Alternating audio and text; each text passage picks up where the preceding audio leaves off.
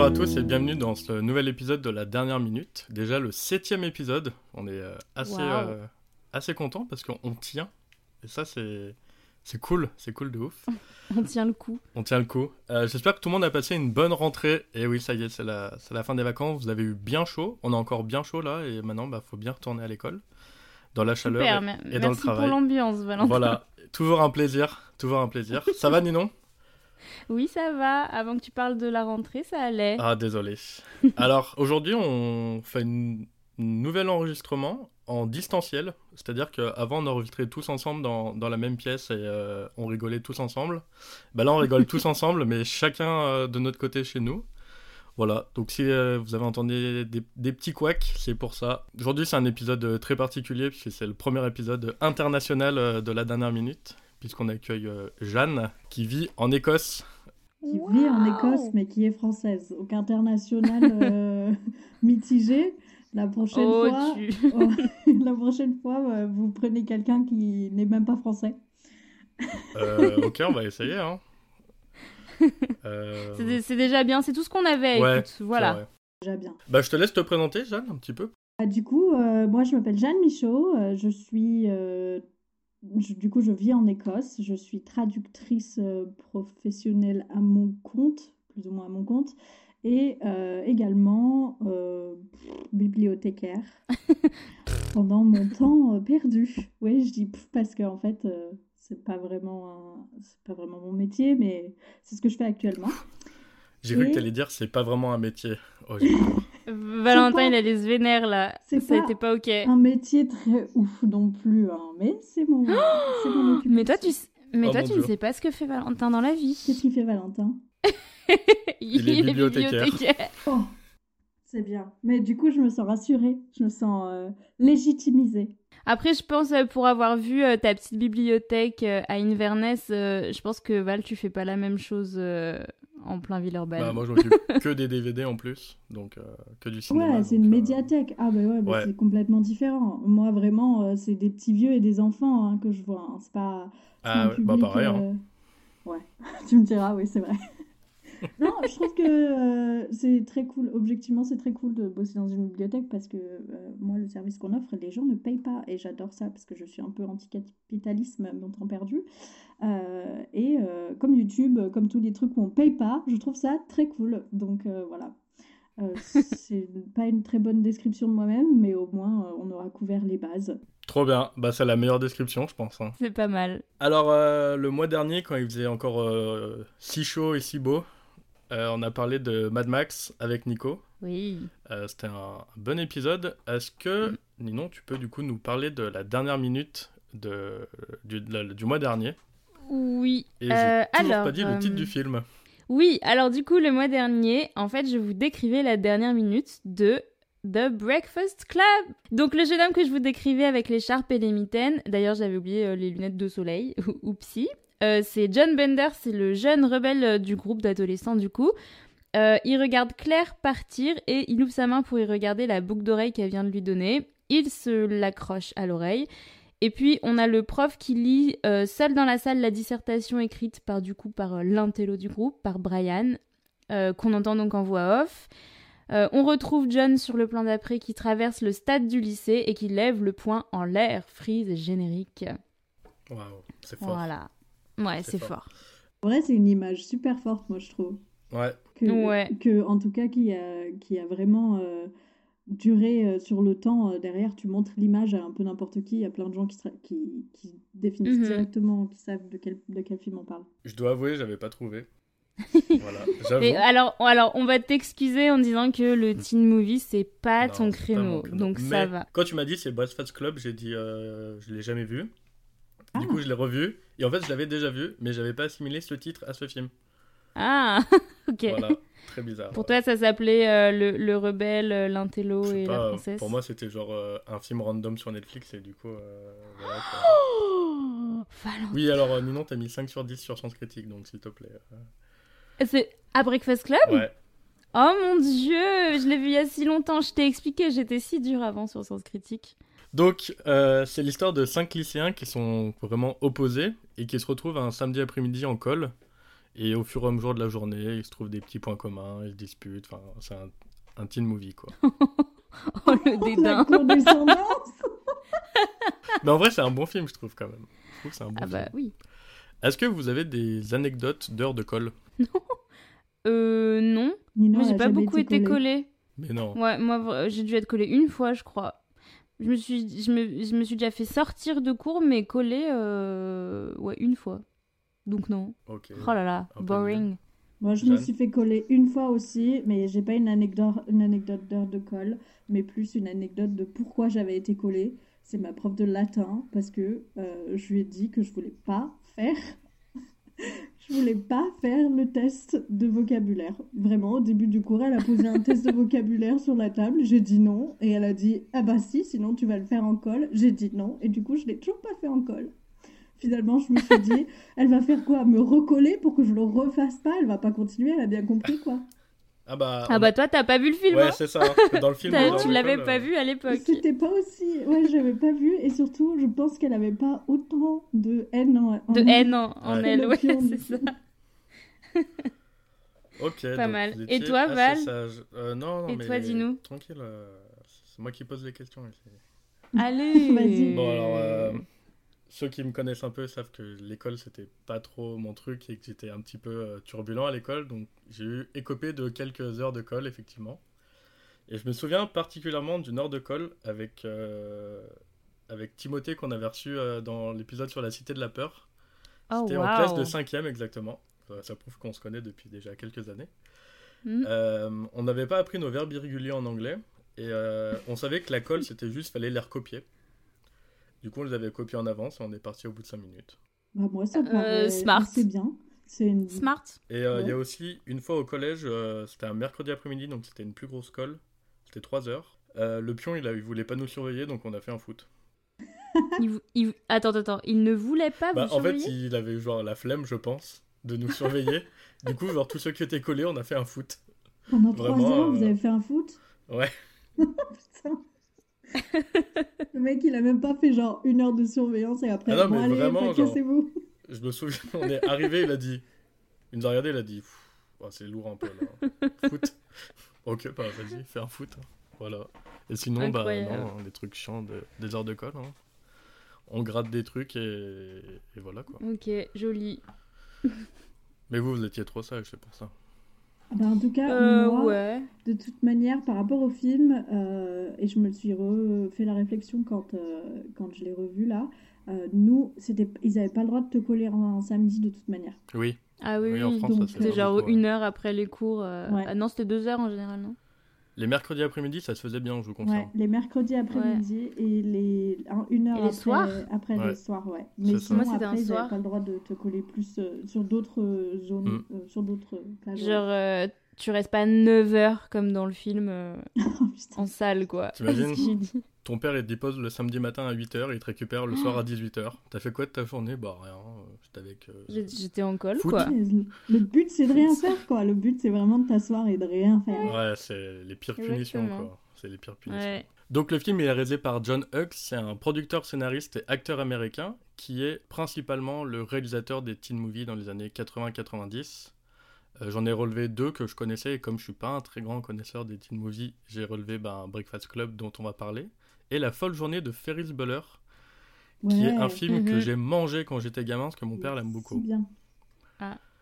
Ça, c'est que les films qu'il a réalisés. Par contre, au niveau des, des scénarios, euh, là, ok, le, le monsieur, c'est pas n'importe qui, parce que du coup, il a écrit euh, donc Breakfast Club et La folle journée de Ferris Bueller. Il a aussi écrit le scénario de Maman, j'ai raté l'avion 1 et 2, Oh. qui sont des films que je mange oui, littéralement Tous les ans chaque Noël avec mon daron. voilà, papa, arrête, on n'en peut plus. On les Euh, connaît. il a aussi écrit euh, Beethoven, euh, Denis la Malice. Non Mais j'adore cette Ouais, mais il est fort. Hein. Euh, Ah, Bébé part en vadrouille. Miracle sur la 34e avenue. C'est un petit film, Hmm. mais il est vraiment bien. Euh, les 101 Dalmatiens aussi. Oh Euh, Ah, la- Le live action? Le live action, le premier de 96. Oh, je l'adore. Euh, Il a bien. fait Flubber aussi. Je sais pas si vous voyez ce que c'est C'est Flubber. lui, Flubber Flubber, Bah c'est lui qui a écrit le scénario. Avec euh, la... C'est une espèce de, de petit monstre euh, C'est un vert. truc de gelée vert avec Robin Williams. Ça... Putain, tu- c'est vrai, tu connais pas Flubber? Putain, trop marrant. Ça, je l'ai bouffé quand j'étais gamine aussi. Ça me dit quelque chose là, comme tu nous le montres, mais alors je ne crois pas que je l'ai vu. Il a fait des gros trucs années 90 quand même. Ouais, Sixteen Candles Oh. aussi, qu'il a, qu'il avait, qu'il avait produit, euh, du coup, euh, autre que Ferris Bueller's Day Off. Euh, je sais plus comment, comment ça s'appelle, Sixteen Candles en français, mais euh, je crois que c'était euh, aussi un des plus gros films euh, teen movie et qui était euh, centré sur une fille. Ouais, on va en parler après. T'inquiète, on va en parler. Donc il a fait Flubber en 97 et en 2001 il a écrit un film pour un réalisateur français Ah bon? qui s'appelle Jean-Marie Poiret. Oula. Le film s'appelle Les Visiteurs en Amérique. Quoi? Voilà, voilà. C'est lui qui a écrit le scénario des Visiteurs en Amérique. Donc euh, Mais voilà. c'est alors ça, c'est quoi? C'est le 3, non? C'est le 3 en fait. C'est euh, C'est pas genre le pire? En fait, il y a eu le 1 qui est genre euh, ok, il y a le 2 qui est genre je m'en souviens pas. Et les Américains, ils étaient en mode bah c'est trop bien les visiteurs, on veut une version américaine. Et du coup, eh ben, Jean-Marie Poré, il a dit ok, mais c'est moi qui le réalise, mais c'est les Américains qui l'ont écrit. Vous savez, les. Américains, ils veulent leur version de tout. hein. C'est comme Funny Ouais, Game, euh, c'est comme. euh, Bienvenue voilà. chez les Ch'tis. Bienvenue chez les Ouais. Ch'tis. Il y a un, LOL. Lol. Intouchable, euh, voilà. enfin, Ouais. Ah ouais, intouchable aussi, putain. Bah, ils Voilà. peuvent pas regarder Ouais. un film en français sous-titré, voyons. Bah non, ce serait dommage. Et eux, ils savent pas faire du, du voice-over. Du euh, doublage, ouais. Euh, donc il produit aussi tous ses films évidemment, donc ce qui fait que ben il est fort et il se met bien parce que c'est des films qui rapportent quand même pas mal d'argent. Et est-ce que vous savez qui joue dans Breakfast Club? Oui, c'est le père de d'un des. C'est un- à la fin ou un truc comme ça. J'avais vu. Je me rappelle. Ouais, c'est le, le père de Brian. Et on le voit dans la voiture en fait. Moi, j'avais Le vu père son de nom, Brian? euh, Ouais. euh, dans les acteurs au, au, au générique et je me suis dit ah ouais, du coup il joue dedans, il s'est mis dedans. Mais euh, c'est sa, c'est sa mère qui le dépose, Ouais, mais c'est son père Brian. qui vient le chercher. je Son crois. père qui vient ah, le chercher. je me ouais, souviens c'est pas ça. de ça. Ok. Ah, Voilà. c'est- ok, très bien. Bon, euh, hélas, il est décédé en 2009 euh, à New York. Et on voit que c'est quelqu'un qui a assez bien marqué euh, le cinéma parce qu'il y a beaucoup, beaucoup, beaucoup dans le cinéma des hommages à lui. Euh, par exemple, dans Spider-Man Homecoming, eh ben, Spider-Man il traverse des maisons. C'est une référence à la folle journée de Ferris Bueller qui est d'ailleurs projetée par, sur une des télévisions euh, dans le film. Hmm. Voilà, il y a plein de petits hommages comme ça. Il y a beaucoup d'épisodes de séries qui lui ont été, euh, qui lui ont été dédiés euh, lorsqu'il est décédé. Dans le film Sex Academy, il y a beaucoup d'allusions qui sont faites à Breakfast Club. Et par exemple, le lycée, il porte son nom, il s'appelle John Hughes High School. Voilà, c'est plein de petits détails. Et il y a une des actrices aussi qui fait une apparition dedans. Et je crois en anglais, Sex Academy, le titre c'est euh, Not Another Teen Movie. Gros monsieur quand même, John Hughes, qu'on Bah connaît ouais. quand même pas beaucoup en fait. On a vu beaucoup de ses films En quand on était enfant, euh, ouais. mais euh, c'est un, un très très gros monsieur. Hmm. Un gros monsieur. Un gros monsieur. grand Un grand monsieur, excusez-moi, pardon. Je... je me comprends avec mes propres mots. Donc dans ce film, il n'y a que, entre guillemets, six acteurs principaux. Euh, c'est un film bah, assez réduit au niveau euh, du nombre de personnages. Et Mm. euh, tous ces acteurs ont eu une petite carrière, entre guillemets, plus ou moins chacun. Je vais, donc je vais détailler euh, un peu chacun. Et il y en a un, vous allez voir, le gars, c'est du piston. Mais bon, on va en parler. Donc, euh, John Bender, euh, qui est euh, le délinquant, on va dire, de l'histoire, il, est, il est joué par Judd Nelson, et vraiment, lui, c'est le seul qui a rien fait de ouf après. Il a fait quelques teen movies que vous, vous devez connaître, mais pour moi, rien de marquant. Voilà, donc très rapide sur lui, alors, il a joué là-dedans, c'est un de ses premiers films, et euh, après, euh, rien de plus. Euh, donc ensuite, Claire Standish, qui est un petit peu la fille à papa, on peut dire. Euh, elle est jouée par Molly Ringwald et elle, euh, pareil, pour moi, euh, quelques films mais rien de mémorable, euh, des teen movies quoi. Elle, je crois qu'ils l'ont fait revenir dans, dans Riverdale, non? Ouais. Oui, c'est la maman d'Archie dans Riverdale. Ouais, voilà, en mode euh, ouais, Riverdale, on est trop cool, on fait des hommages aux teen movie classiques. Ouais, bah, en fait- euh, voilà. Vous allez voir, il y a beaucoup de ces acteurs qui. euh, Ah, je vais pas vous dire maintenant, vous verrez tout à l'heure. Euh, alors, Garde-en un peu. elle récemment, elle a joué dans deux séries, la série euh, Monstre euh, sur Netflix qui, euh, qui était sur Jeffrey Dahmer et en fait elle joue la belle-mère de, du tueur et elle joue aussi dans la l'incroyable série, là faut aller la voir tout de suite, vous mettez pause, vous regardez les deux saisons et vous revenez, qui s'appelle The Bear Ah, ah. et ah en fait elle joue, euh, elle fait une toute petite apparition dedans, elle est euh, l'organisatrice des réunions euh, pour les, les proches des alcooliques anonymes. Enfin, des alcooliques. Ok. Voilà. J'ai pas reconnu du tout. Ouais, bah, elle a un peu changé hein, depuis 85. Oui, ouais. De toute façon, si elle a pas les cheveux roux, en plus, euh, Ouais. je pense que tu la reconnais Ouais. pas. Mais euh, je pense que moi, elle a raté sa carrière. Et quand je dis ça, c'est pas une blague, puisqu'elle est passée à côté de trois rôles. Elle a refusé trois rôles qui auraient pu clairement la placer sur le devant de la scène. Elle a refusé de jouer euh, dans Pretty Woman. Elle a refusé de jouer Pretty Woman. Aïe, aïe, aïe. Elle avait pas un bon agent, hein, putain. Voilà. Ensuite, elle a refusé le, euh, le rôle qu'a pris Demi Moore dans Ghost. Mhm. Voilà. Et elle a refusé la même année le rôle qu'a pris Neve Campbell dans Scream. Ah. Oh là là. Ah, mais elle aurait fait Scream. Voilà. Ça l'aurait. Oh là là, putain. Donc, je pense Ah que ouais. là, euh, on est passé à côté de. Soit Elle a un agent qui voulait la saboter, soit elle a aucun feeling quand elle lit des scénarios. Ouais, bah c'est chaud quand même. hein. euh, je sais pas, je suis pas, je suis pas au courant, mais ça se trouve, elle- juste elle- après Breakfast Club, elle, Elle voulait peut-être plus rien faire. Elle voulait plus jouer. Et que du coup, parce pas. que comme elle, là maintenant, euh, elle, re- elle, est, elle revient un peu, euh, ça, pourrait être, euh, ça pourrait être un peu un truc de. Elle, s'est, elle, s'est, elle a fait une pause dans sa carrière très longue et maintenant qu'elle est vieille, elle se dit tiens, j'y reviendrai bien. En fait, elle a jamais vraiment arrêté, mais elle a fait beaucoup de petits films et Ah, de petites apparitions. Ah ouais, donc. Ah Ouais. c'était même. vraiment des mauvaises décisions quoi. Voilà, Merci Jeanne pour ton soutien. Mais non, mais bien envers, essayé, euh, cette hein. comédienne. bien essayé. Mais euh, non, désolé, c'est c'est pas ça. Mais du coup, peut-être que Pretty Woman avec elle, ça aurait pas aussi bien marché. Euh, Peut-être aussi après il y avait quand même euh, quand Richard. même. euh, Il y avait quand même Richard. Ouais, mais Et c'était quand même une grosse star et tout, tu vois, donc euh, Ouais, ça aurait peut-être quand même. euh, je sais pas. Bah après, c'est vrai que Julia Roberts, euh, Bah elle, ouais. est, elle est remarquable dans ce rôle-là, mais après, ouais. Avec au moins un des trois, elle perçait quoi. Enfin, je veux dire. euh, Bah, C'est obligé. C'est obligé. Puisque entre guillemets, les trois ont percé avec euh, avec les films là, donc. euh, Oui, et surtout que Neve Campbell, euh, dans Scream, elle, a pas, elle, elle donne pas non plus une interprétation de dingo, quoi. Genre, Enfin, je veux dire. euh, coup dur. Enfin non mais c'est non, non, mais c'est très c'est très bien. Moi j'adore ce film. Non mais j'adore ce film en plus. Mais ce que je veux dire c'est que elle, elle aurait elle aurait pas foiré le film. C'est Oui, oui. impossible genre euh, tu vois. Et surtout, ça lui aurait permis de faire au moins 6 ou 7 films d'affilée après, donc elle était tranquille quoi. C'est clair. ouais j'avoue. Carrément. Donc ensuite, on a Andrew, dit euh, Andy Clark, c'est l'athlète, et lui, il est joué par Emilio Esteves. Mhm. Et est-ce que vous savez qui c'est Martin Sheen? Euh, ça me dit quelque chose Eh ben, en fait, c'est tout simplement le capitaine Willard, l'acteur principal euh, dans Apocalypse Now de Coppola. Ah oui. Voilà, c'est aussi Ouais. un gars qui a joué avec David Cronenberg dans Dead Zone. Il a joué dans Wall Street d'Oliver Stone avec son autre fils, parce que du coup, Emilio Esteves, c'est le fils de Martin Sheen.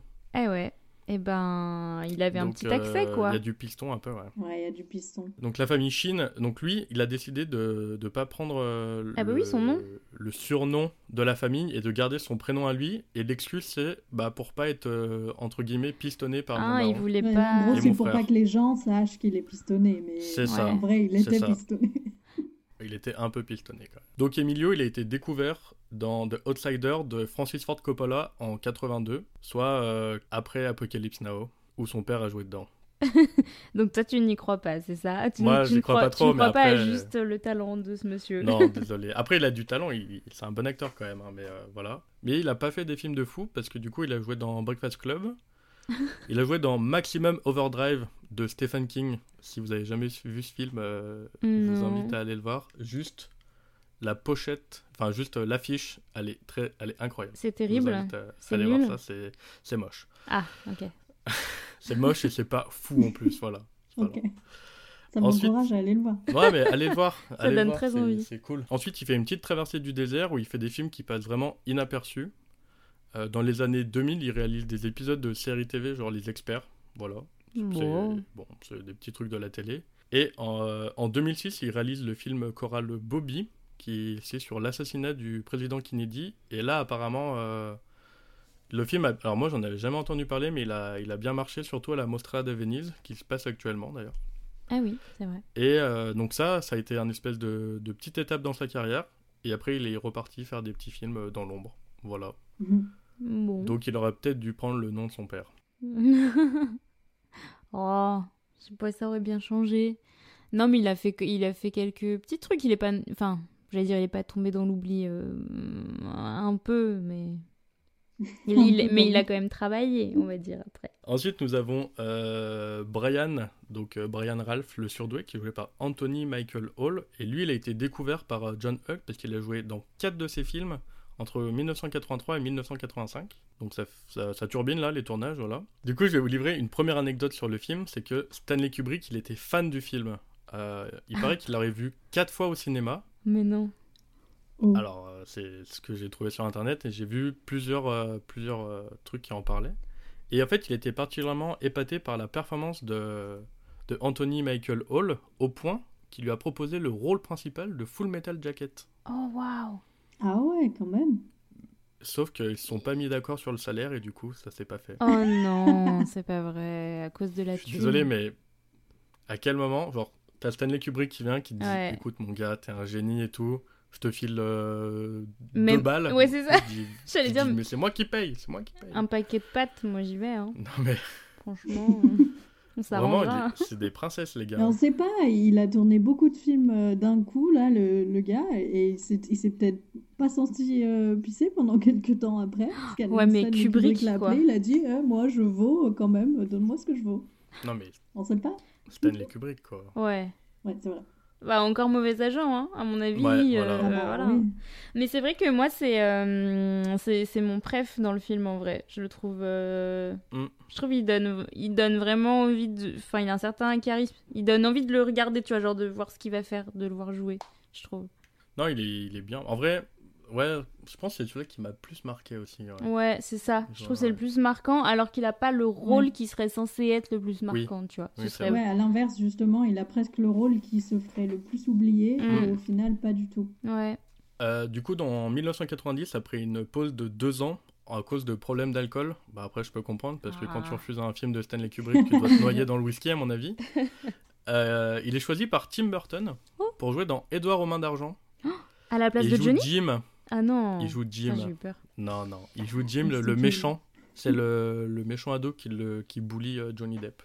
Ah punaise. Et bah voilà, c'est lui. Ah punaise, je vais trop retourner voir après euh, la, la, la- Ouais. la scène pour le voir. Ah ouais. Voilà. Donc après, il fait des petits films euh, pas dingo dans les années 90. En 2002, il est Johnny Smith dans la série euh, fantastique Dead Zone, ce qui est une adaptation Mhm. de Stephen King. Il joue le reporter Mike Angel dans Dark Knight de Nolan. Oh. Voilà. Et le dernier film dans lequel il a joué, c'est une giga daube. C'est Halloween Kills. Oh. Et il joue euh, Tommy Doyle, le, le petit garçon qui du coup n'est pas mort, puisque c'est une autre euh, timeline de Halloween. Euh, N'allez pas voir ce film, c'était nul. Ouais, c'était pas ouf. Mais Le C'était. du dernier coup- film dans lequel il a joué, tu nous dis n'allez pas le voir. le pauvre. Le mec, il est plus qu'oublié de la vie, quoi. N'allez pas voir son dernier Mais film. allez voir Full Metal Jacket, c'est très très bien. Ouais, mais même s'il est pas dedans, quoi. Mais euh, du coup, c'est bizarre parce qu'il fait des petites apparitions de temps en temps comme ça Mm. dans un film un peu, un peu connu, un peu une grosse production, puis il redisparaît, voilà.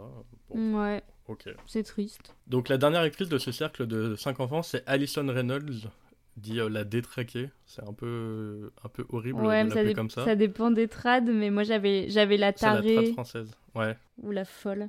Son vrai nom, c'est Ali Shedi. Et elle, en fait, c'est une enfant prodige. À l'âge de 6 ans, elle dansait dans un, dans un ballet new-yorkais. À 12 ans, elle a écrit une histoire pour enfants qui a été publiée et qui est devenue un, un best-seller. Ça n'a pas été publié sous son nom, ça a été publié sous le nom d'un autre auteur. Euh, du coup, dans les années 80, elle tourne beaucoup, beaucoup de teen movies. Et puis, euh, plus rien. Elle a des problèmes de drogue, euh, ça marche pas très Ah. bien. Et du coup, elle a décidé d'arrêter sa carrière en 2004, après avoir tourné dans des séries télé de seconde zone, on va dire. De bas étage. De bas étage, exactement. Ah merde. Oh là là, euh, restez loin de la drogue, les enfants, hein, c'est ça la Ouais. morale. Hein. Mais est-ce que c'est pas un peu le, le cinéma, ça? Est-ce que c'est pas un peu Hollywood qui tue tous ces, ces jeunes acteurs? Hmm, C'est un peu le, le cas de Macaulay Culkin euh, qui jouait dans Maman, j'ai raté Ouais, l'avion. Ouais. aussi, ouais. Bah quand ils sont très Mm. jeunes, euh, ouais, c'est souvent compliqué. Et du coup, ces cinq acteurs, ils font partie de ce qu'on appelle le Brad Pack. Alors, c'est un truc que je ne connaissais pas du tout, que j'ai découvert. Alors, qu'est-ce que le Brad Pack, vous allez me dire? Mais qu'est-ce que que le le Brad Brad Pack? Donc, en fait, c'est un nom donné à un espèce de groupe d'acteurs américains des années 80 qui sont apparus juste dans des films destinés à un jeune public. Mhm. Et ça s'appelle comme ça parce que c'est un, un espèce de clin d'œil à ce qu'ils appelaient le Rat Pack. C'était un groupe de musiciens qui a été constitué autour de Frank Sinatra dans les années 60. Ok. Rat Pack, ça peut être traduit par bande de sales gosses. Mm. Voilà, ça a été utilisé la première fois dans le New York Magazine de juin 85 par David Bloom. Voilà, je peux pas être plus précis. Ok. Les cinq euh, acteurs que j'ai cités là, ils en font partie, mais il y a aussi, par exemple, Demi Moore qui fait partie du Brad Pack, Mhm. euh, Kevin Bacon, Tom Cruise parce que Tom Cruise il a commencé dans des dans des teen movies, euh, Matt Dillon, Robert Downey Jr. par exemple, Ah, etc., Dillon aussi. etc. Robert- Ah ouais? Tous des gens qui sont baignés dans la cocaïne et les trucs très bizarres. La- Le Coke Pack. Le Coke Pack, Du coup. exactement. Euh, du coup, pour vous citer un petit peu des films euh, du Brad Pack, donc il y a The Outsiders de Coppola, 16 bougies pour Sam, c'est ça que tu nous parlais euh, tout Ah à oui, l'heure. euh, 16 Jeanne. Ah oui, Candles. c'est ça. 16 Candles, voilà. raison. Breakfast Club, Saint Elmo Fire aussi de Joel Schumacher, qui a Mhm. réalisé deux Batman que tout le monde déteste mais que je trouve excellents. Euh, une créature de rêve, à propos d'hier soir, Rose Bonbon, La folle journée de Ferris Bueller, etc., etc. Plein de, plein de teen movies que vous connaissez et dont moi je n'ai jamais entendu parler. Euh, Il y a un dernier acteur dont on va parler qui lui est déjà euh, vieux en fait, c'est pas un enfant. Richard dit Dick Vernon, le principal, qui est joué par euh, Paul Glasson et lui il a fait on va dire deux films connus dans sa vie, c'est-à-dire Breakfast Club et Piège de cristal, Piège de cristal. joue le chef de la police Mmh. dans Pièce de cristal. Voilà. Alors tu dis ça, Valentin, tu dis que lui Oui. il a fait que deux trucs connus, mais vraiment moi sa tête à lui c'est la tête que je connaissais le plus avant de voir Breakfast Club. Donc il a dû te faire énormément de choses pas connues, genre des petits rôles. Je, je vois ce que tu veux dire, mais je suis persuadé qu'il a vraiment la tête Il a de une tête l'américain des je années pense. 80. Ouais. Peut-être. Et je me suis dit aussi, mais lui c'est sûr, je l'ai vu dans 50 000 films. Et du coup, après, quand j'ai fait des recherches sur lui, je me suis dit, c'est quoi tous ces films que j'ai jamais vus? Sais, genre, je faisais défiler sa filmographie sur Wikipédia et je voyais, genre, tous les films, ils étaient en rouge. Il n'y avait pas de page euh, Wikipédia, tu vois. Même en anglais, en français, je me suis dit, non, mais c'est pas possible, ce gars, il sort de nulle part. Ouais, il doit avoir euh, la tête ouais, euh, de l'emploi, Il a peut-être, effectivement, ouais, il a peut-être une tête euh, juste très très commune, et peut-être que... C'est ça. Mais. et là, ça va faire plaisir à Ninon. Il a joué dans deux épisodes de Malcolm dans la Oh saison 5. Dans C'est l'épisode qui 21 et 22, c'est le Mystery Man. Alors, euh, Ça j'ai pas eu voilà, je suis désolé, j'ai pas eu le temps de retourner voir les deux épisodes de Malcolm. Oh mais, euh, non mais je vais y aller et euh, ça va me faire plaisir de revoir Malcolm. Mais Voilà. qui est ce Mystery Man? Ça fait toujours plaisir de revoir Malcolm, Oui, déjà. toujours. Ah oui. Et euh, qui est ce Mystery Man? Incroyable Dans la saison 5, donc. euh, Ok, moi aussi je vais retourner voir. Retourner tous Ouais. voir, ça fait toujours plaisir de voir Malcolm. je vous propose, on va tous voir Malcolm et on en parle dans le prochain. Allez. Oh non, le spoil. Tu viens de Je rigole, je rigole. je rigole. Euh, Paul Gleason, il est décédé en 2006, Oh, hélas. à Et, son âme. euh, voilà. Après, Mystery il était Man. déjà un petit peu âgé euh, dans Breakfast Club. euh, Un peu âgé. encore. Attention quand même à plus pas vexer nos auditeurs. Oui, c'est ce que je voulais dire. Il était plus âgé que les teens. Ah oui. Voilà pour euh, les acteurs un petit peu euh, marquants euh, de ce film. Je vous propose de parler un peu du film. Et donc, le film a été écrit en seulement deux jours, en juillet 82. Du coup, quand John Hughes il faisait des recherches pour les castings, il trouve la photo de Molly Ringwald, celle qui joue la fille à papa, Claire. et il décide clairement d'écrire un film que pour elle. Il met un peu Breakfast Club de côté, il décide d'écrire un film que pour elle, et c'est le fameux film euh, 16 bougies pour Sam, Ah. qui du coup est ra- rapidement euh, accepté parce que enfin les studios disent oui parce que c'est son premier film et surtout que c'est un film qui change un peu de ce qu'on a l'habitude de voir. Attends, Voilà. mais c'est elle dans 16, dans 16 bougies pour Sam du coup?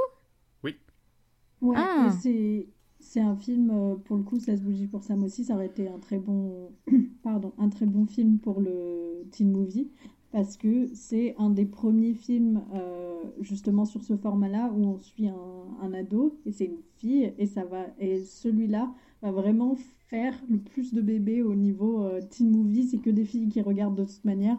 Donc, on va après, il développe encore plus le côté euh, bon, bah, les persos principaux, ce sera des filles qui savent pas trop quoi faire, qui ont un petit relooking. Ouais, C'est vraiment genre, euh, ça, ça, donne le ton. Celui-là, c'est les deux, les deux films qui donnent le ton, c'est ces deux-là, quoi. Hmm. C'est fou parce que c'est ses deux premiers films à lui. C'est ses deux hmm. premiers films à lui. Et par exemple, quand il va commencer à tourner Breakfast Club en mars 84, on lui donne un million de dollars. On lui dit, tu n'auras pas un centime de plus. et en fait, le gars, il est inconnu à ce moment-là parce que le, son premier film, du coup, 16 bougies pour Sam, est toujours pas sorti au cinéma. Il va sortir hmm. pendant le tournage de Breakfast Club. Donc euh, on sait pas qui c'est ce, gars, et après quand on voit quand même tout ce qu'il a écrit, tout ce qu'il a tourné, euh, ça va. Je pense qu'on pouvait lui donner un peu plus qu'un million. Ouais. Après ça va, il y a un lycée, trois acteurs, euh, on se débrouille. Exactement, il n'avait pas trop de, frais non plus, et puis surtout il était pas, ils n'avaient pas encore d'assurance que ça allait marcher mmh. du coup. Ouais, ouais, ouais. Mmh. Il y en a, ils sont pas très visionnaires quand même. Hein. C'est clair. Les gens qui te donnent les sous sont rarement visionnaires. C'est vrai, c'est vrai. Ou alors ils sont fous. Donc euh, Molly Ringwald et Anthony Michael Hall, qui jouent Claire et Brian, ils jouaient donc déjà dans le premier film de John Hughes, 16 euh, bougies pour Sam. Et euh, Molly Ringwald elle devait jouer Allison à la base, la, la folle. Ah. mais en fait, quand elle a lu le scénario, elle a dit non, j'ai pas envie de jouer elle, j'ai envie de jouer Claire. Il a, dit, comme si c'était, comme si c'était toi qui choisissais en fait. Moi un jour, je vais arriver au boulot, je vais leur dire écoutez, j'ai pas envie de faire ça aujourd'hui. Je pense que je vais plutôt euh, aller faire ça. Je pense qu'on va me dire oui, ça va trop bien. ok, mais surtout que moi je trouve que pour le coup, Claire, euh, je trouve que c'est vraiment la plus oubliable pour moi des cinq. Elle est un peu je suis vide. d'accord par contre. Ouais. alors son perso est vide, ça je suis d'accord, mais pour le coup, elle a le plus de temps euh, à l'écran. Ouais, mais je trouve pas qu'elle marque tant que ça, tu vois. Ouais, elle est un peu vide. Enfin, elle n'a pas de mm. substance. Elle a pas de. Ouais, ouais, ça, je suis d'accord. Mais pour le coup, je trouve qu'elle est carrément présente à l'écran avec euh, le, le, délinquant, du coup. Bender, c'est les deux, je trouve, qui sont tout le temps. Euh, même quand tu. En fait, tu vois une fois les autres, tu vois deux fois eux. Ouais, c'est vrai. Mm. Tu vois? Oui, oui, on les voit plus, ouais. C'est sûr. Donc peut-être que euh, elle, aussi, elle voulait un, un, rôle un peu plus important. oui. L'autre celle pour laquelle elle était destinée de base. L'autre, elle parle pas pendant genre une demi-heure. Ouais, ouais. Donc ça m'étonne pas que ce soit dit Eh oh, dis donc, je peux pas faire l'autre. ouais, vu comme ça, c'est clair. Ouais, c'est pas faux. À la base, euh, Jodie Foster l'a été envisagée pour le rôle. Oh, Après, il faut recontextualiser qu'en 85, euh, Jodie Foster, euh, personne ne sait qui c'est. Hein. Ouais, mais elle est trop forte, ça aurait été trop bien. non, mais Là, on dit, ouais, ça aurait été trop bien et tout, mais à l'époque, personne ne sait qui c'est, quoi. Bah, ouais, mais ça aurait été trop bien parce que maintenant, on sait que c'est Jodie Foster et que du coup, ça aurait forcément été bien, tu vois. Elle est forte, elle. Ouais. Et il y a Laura Dern aussi qui avait euh, auditionné pour, euh, pour le rôle de Claire et Allison. Ah, ouais, bof. Ouais, bof. Bon, Jurassic Park, quoi. ouais, mais voilà. Voilà, elle a eu ni, ni le premier rôle ni le deuxième. Euh. Dommage, hein. C'est vrai, c'est vrai. Euh, pour John Bender aussi, euh, il y avait plusieurs euh, acteurs qui ah avaient été pressentis. Alors, Nicolas Cage. Oh, j'achète Je veux Voilà. Jim Carrey, un peu ah. bizarre. Oh, un peu bizarre, oui. Voilà, et il y avait aussi, bah, du coup, Emilio Estevez, mais qui, du coup, lui, va incarner mm. l'athlète Andrew. Et pour mm. le rôle d'Andrew, John Hughes, il avait imaginé Michael J. Fox, Jim Carrey ou ah Tom Cruise. Ah bah ouais, bah tellement de choses différentes. Tom Cruise, ça aurait bien marché, évidemment. Alors, en fait, euh, en, écrivant tout ça, j'ai réfléchi, je me suis dit, là, nous, c'est des noms qui nous parlent. Et en fait, je pense que les acteurs qu'il a pris, c'était des noms qui, à l'époque, lui, lui parlaient. C'est des acteurs, euh, par exemple, Tom Cruise, euh, Jim Carrey, qui sont devenus connus, genre un tout petit peu après. Ouais. Alors que, par exemple, ben, Emilio Estevez, il avait déjà tourné avec lui, il était déjà entre guillemets euh, connu de lui, tu vois. Ouais, mm. plus, ouais, c'est vrai. Ouais, ouais. Et du coup, euh, je pense que c'est là-dessus que ça a dû faire un petit peu. Euh, Parce qu'après, Tom Cruise, il avait fait Risky Business à peu près dans les mêmes années, mais c'est peut-être un peu après. C'est un peu après, je pense. Je me souviens plus de la date, mais, mais Tom Cruise, en vrai, ça aurait marché, ça aurait marché de fou pour oui, ce bah, rôle-là. Outsiders de Coppola, ça marche bien aussi. Hein. D'ailleurs, on le reconnaît pas, mais. Jim Carrey quand même un, peu plus bizarre comme choix. Enfin, maintenant qu'on connaît le Jim Carrey, quoi, euh, qui fait des grimaces et tout, mais... Ouais. Un peu, un peu plus... Mais bon, il aurait pu faire marcher le truc, je pense, mais... Euh. Mais il aurait peut-être pas eu la même carrière après. De comique. Ouais, c'est vrai. Ouais, c'est vrai. c'est vrai. Voilà, donc euh, pour, euh, pour les castings et tout. Et euh, pendant le tournage, euh, c'était pas la folie non plus. Puisque euh, Judd Nelson, celui qui incarne John Bender, en fait, le délinquant, il a failli se faire virer deux fois du tournage. Ouf, c'était un vrai délinquant. Il est... Ouais, j'allais dire, il était réellement délinquant. Mais en fait, il était réellement dans son personnage, puisqu'il a harcelé constamment euh, Molly Ringwald. Parce que, Oh. qui disait, c'est ma volonté de travailler mon personnage en dehors des scènes. euh, comme ça, je sors pas du personnage, le travail. euh, Mais-. Mais quel gros blaireau. Voilà. voilà. Et l'autre raison, Ah c'est parce qu'en fait, il était tellement dans son personnage que sur les prises, il arrêtait pas de bouger dans tous les sens. Et il sortait du cadre. Oh, tout le mais quel gros relou, pas de sortir. putain. Voilà, donc c'était le tournage était genre méga relou, méga chiant. Et du coup, les quatre autres acteurs principaux, à un moment, ils sont allés le voir en même temps. Ils lui ont pris à partie, ils lui ont dit Maintenant, t'arrêtes. Soit tu te calmes, soit tu dégages. Et apparemment, il s'est calmé. Ouais, bon move du coup. C'était une diva quoi, genre il faisait ce qu'il voulait. Et en plus, il harcelait les gens, mais c'est dégueulasse. C'est pas bien, c'est pas bien. Alors que si ça avait été Nicolas Cage, Oh bah, il aurait pas harcelé les gens. bah voilà. Vous savez, euh, le neveu de qui c'est, euh, Nicolas Cage? Non C'est le neveu de Francis Ford Coppola. Voilà, ouais, c'est bien ce qui me semblait, l'info que j'avais. Oui, bah écoute, ça ouvre des portes, euh, voilà. Et donc ça veut dire que sans Coppola, peut-être pas de Nicolas Cage, sans Nicolas Cage, peut-être pas de Johnny Depp. Sans Johnny Depp, Aïe, pas aïe, de aïe. Lily Rose Depp. Sans Lily... Je ne sais pas, on peut aller... Bon, bah, là, pour le coup, ouais. là, celui-là de lien, euh, il est un peu forcé, Ninon. Ouais, c'est. Non mais Bah, voilà du coup, ça aurait été pas plus mal alors.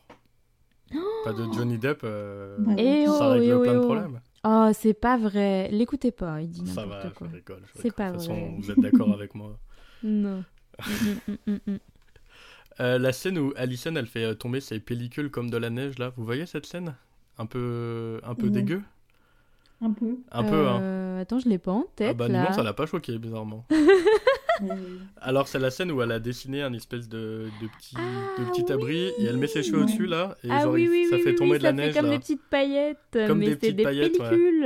Alors, à votre avis, c'est quoi pour de vrai? Je sais. Mais comment tu sais? Bah vas-y, dis-nous. Bah non, toi, essaye de deviner, Ninon. Ouais, non, moi je sais pas. Est-ce qu'elle a quand même récolté ses pellicules avant? Elle les a mis dans un petit bocal et puis après elle a saupoudré À ton Je avis? ne sais pas. À ton Non, avis? bah je pense pas. T'es sûr? Si, Je c'est poserais ça. peut-être pas la question comme ça. C'est ça, elle a pris ses pellicules, ils ont mis dans un bocal et puis voilà. Ah, c'est dégueu, Ninon. Franchement, ça fait beaucoup de pellicules. Hein. Non, c'est des flocons de pommes de terre. Ah, d'accord. Voilà, mais euh, cette scène, elle m'avait marqué parce que du coup, quand je l'ai revue, mais je pensais que je l'avais jamais vue et qu'en fait, du coup, je l'avais déjà vue. Compliqué, mais vous avez compris. Euh, bah, cette scène, je m'en souvenais bien, bizarrement. Je m'en souvenais bien. traumatisé, mais de manière euh, très silencieuse. C'est-à-dire que quand tu l'as revu, tu t'en rappelais vraiment Oui. beaucoup. Mais sans l'avoir revu, tu l'oubliais. Exactement. Ça m'a fait un flash, je me suis dit, oh non, je m'en souviens. Voilà, donc euh, Breakfast Club, il est sorti le 15 février 85 aux États-Unis, la même semaine que Le flic de Beverly Hills et Witness. Ah. Donc c'est des films euh, qui sont assez gros, et du coup, il a été euh, classé euh, pendant toute cette période troisième au box-office, puisque avec son budget de 1 million de dollars, il en a rapporté 46 millions. Ah putain Pas mal. Je Donc sais pas si on a le droit de... Euh, Pas mal du tout. On n'a pas le droit de jurer ici, Jeanne, par Pas de contre, jeu, hein. voilà. Tu couperas, tu couperas. Donc Ah là, ouais, je donc, sors euh, ma calculette. Bien je rentable. Tu prends la 1 calculette. fois 46 millions. Et du coup, ça veut dire que le film a été rentable 46 millions de fois. Surtout, il a, renta- il a ramené 45 millions. En fait, c'est surtout ça Ouais. l'idée. Ouais. C'est que tu peux financer combien de films derrière? Bah, euh, 45 comme ça. 45 millions, ça finance un petit euh, Astérix et Obélix, euh, l'Empire de Chine. hein. Ouais. Ça fait mal. hein. Ah ouais, pas mal, bien rentable. Donc, euh, ouais, ça a été bien, bien rentable. Et je pense que c'est pour ça aussi que c'est un film qu'on connaît presque tous. Entre guillemets, c'est un gros film, quoi. Enfin, c'est un film qui a déjà, de un, marqué l'histoire par, euh, bah, par ce qu'il est devenu, ce qu'il a apporté. Mais aussi parce qu'il a dû être beaucoup, beaucoup vu dans les années 80. Et que du coup, il se transmet encore à nous euh, aujourd'hui. Mhm. Et il a été envisagé de faire une suite à ce film qui se passerait euh, dix ans plus tard, en fait, pour qu'on voit un petit peu ce que les, ce que les personnages y sont devenus.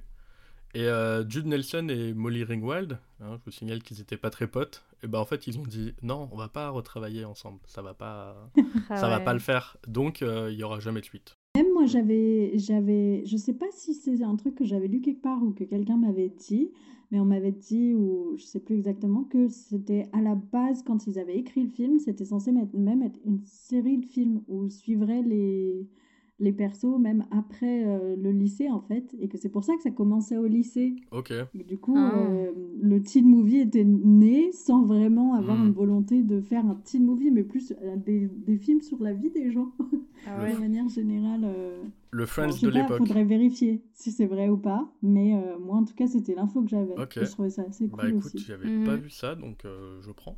Je prends, je prends de ouf. je prends de ouf. Euh, bon, après avoir parlé pendant presque 40 minutes, là, même plus, je vais laisser euh, bah, une autre voix vous parler pendant 45 minutes. Donc il est temps de la chronique de Ninon. Peut-être même plus, allez savoir. Sachez que Ninon m'a envoyé des messages en me disant Alors là, j'ai 70 pages, euh, ça va peut-être être un peu long. Surtout que je t'ai dit, je te promets d'essayer de faire court. Voilà, rappelez-vous, à chaque fois, elle dit ça va être court. Au final, euh, c'est- Alors, c'est pas que c'est pas long, c'est que c'est genre toujours très intéressant, mais elle sait pas où couper. Voilà. Oh. Allez, c'est parti. Donc moi ce mois-ci, bah, je suis contente déjà parce que Valentin il m'a laissé les clés du podcast, donc c'est moi qui ai choisi le film. Donc je, si je suis pas contente, bah c'est du foutage de gueule. Donc je suis contente et parce que le teen movie c'est euh, c'est en fait très clairement mon péché mignon du cinéma. Des fois, euh, vous savez, moi j'ai un master de cinéma et euh, des fois je dis pas trop que j'aime les teen movies, voilà. Mais en vrai, j'aime vraiment beaucoup ça. Et euh, pourtant, en commençant à travailler sur Breakfast Club, je me suis rendu compte que malgré le fait que j'aime bien ça et que j'ai 5 ans d'études théoriques du cinéma, ben j'avais pas vraiment de référence euh, théorique pour l'analyser vraiment sérieusement. Et en fait, il y a une raison assez simple à ça, c'est que le teen movie, globalement, c'est pas hyper respecté ni reconnu par la critique et la théorie institutionnelle, on va dire. Euh, c'est une appellation qui est connotée un peu négativement à la base parce que c'est plutôt un objet à grand public, donc évidemment en général c'est pas autant mis en valeur par euh, les critiques. Euh, donc j'ai quand même trouvé un bouquin français qui traite du genre, ça s'appelle attention les teen movies. Euh, c'est écrit par Adrienne Boutan et Célia Sauvage et je le précise parce que hum, il a été ma principale source pour les infos un peu euh, historiques que je vais euh, vous, vous partager. Vous avez vu comme on bosse quand même à la dernière minute. Oh là là, on lit des livres. On achète des livres, on lit des livres pour, vous, on vous imaginez lit, quoi. Incroyable. Moi, je suis très impressionnée du niveau de professionnalisme. Merci. Ah, merci. Merci Jeanne. Euh, alors, euh, les Américains, oui, ils ont forcément plus d'ouvrages à ce propos parce qu'on est sur un genre fondamentalement américain. On va en reparler un peu plus tard. Euh, et s'il y a peu de choses sur le teen movie, ou en tout cas depuis peu, on va dire, sur le temps d'existence du genre, euh, c'est parce qu'il est longtemps jugé illégitime et multiforme, donc ça fait de lui euh, un espèce de genre qui en est pas vraiment un, ou plutôt qu'il y en ait plusieurs. Et en fait, euh, l'axe pour envisager le teen movie, il est, il est pas hyper évident. C'est pas comme définir un western, quoi. C'est un peu plus nuancé que ça et ça pose un peu plus de questions. C'est un peu comme les films post-apocalyptiques, quoi. C'est un peu dur à définir. Ouais, voilà, on va dire ça. Alors dans les teen movies, il y a pas mal de, de sous-genres, on va dire. Euh, on peut avoir du teen movie d'horreur, ou alors le teen movie est un sous-genre de l'horreur, je sais pas, vous mettez dans l'ordre que vous voulez. Donc on peut avoir du teen movie euh, d'horreur, on a les teen slasher. Euh, D'ailleurs, la définition du slasher même implique souvent le mot ado, parce que c'est souvent un groupe de jeunes personnes qui se fait bousiller la tronche. Un bel exemple de teen slasher, évidemment. Vous en avez en tête, évidemment. Val, t'en as en tête.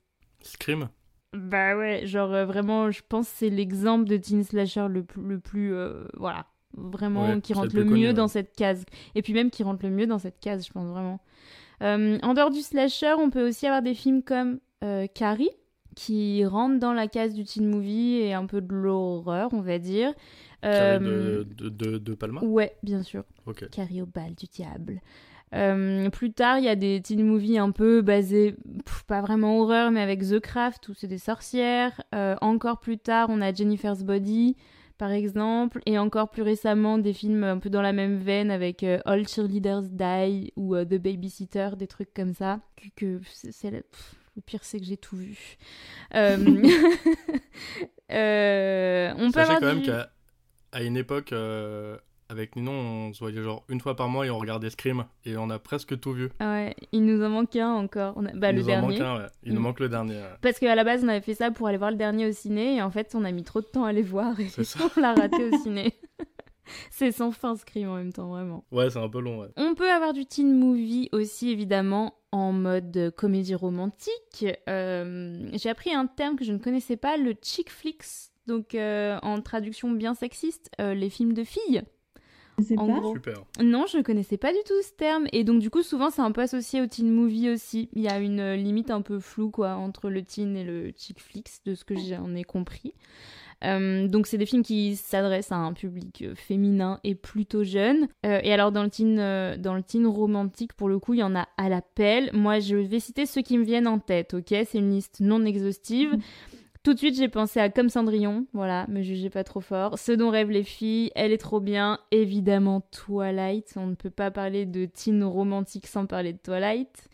Euh, qui est entre le teen vampire, parce que oui, il y a aussi le, le sous-sous-genre du teen vampire et le teen romantique. Et il y a un peu un truc avec euh, les ados et les monstres, parce qu'il y a aussi, en 85, il y a, il y a Teen Wolf aussi. Oh oui, c'est bien ça. et ouais, avec euh, Michael J. Fox. C'est un peu le spin euh, supernaturel, euh, en gros, qui, je trouve, mélange presque le teen horreur, le teen romantique. Du coup, tu fais plus et tu as un petit égal, c'est le teen supernaturel. Genre, c'est juste assez euh, flippant, entre guillemets, pour que ça rentre un peu dans l'horreur, et juste assez, même presque drôle, pour que ça rentre dans le Ouais. romantique et la comédie romantique. Ouais, c'est vrai. Et puis après, on a du teen movie euh, comédie tout court. Et là encore, il décline encore en plusieurs sous-sous-genres. Vraiment, ça s'arrête jamais.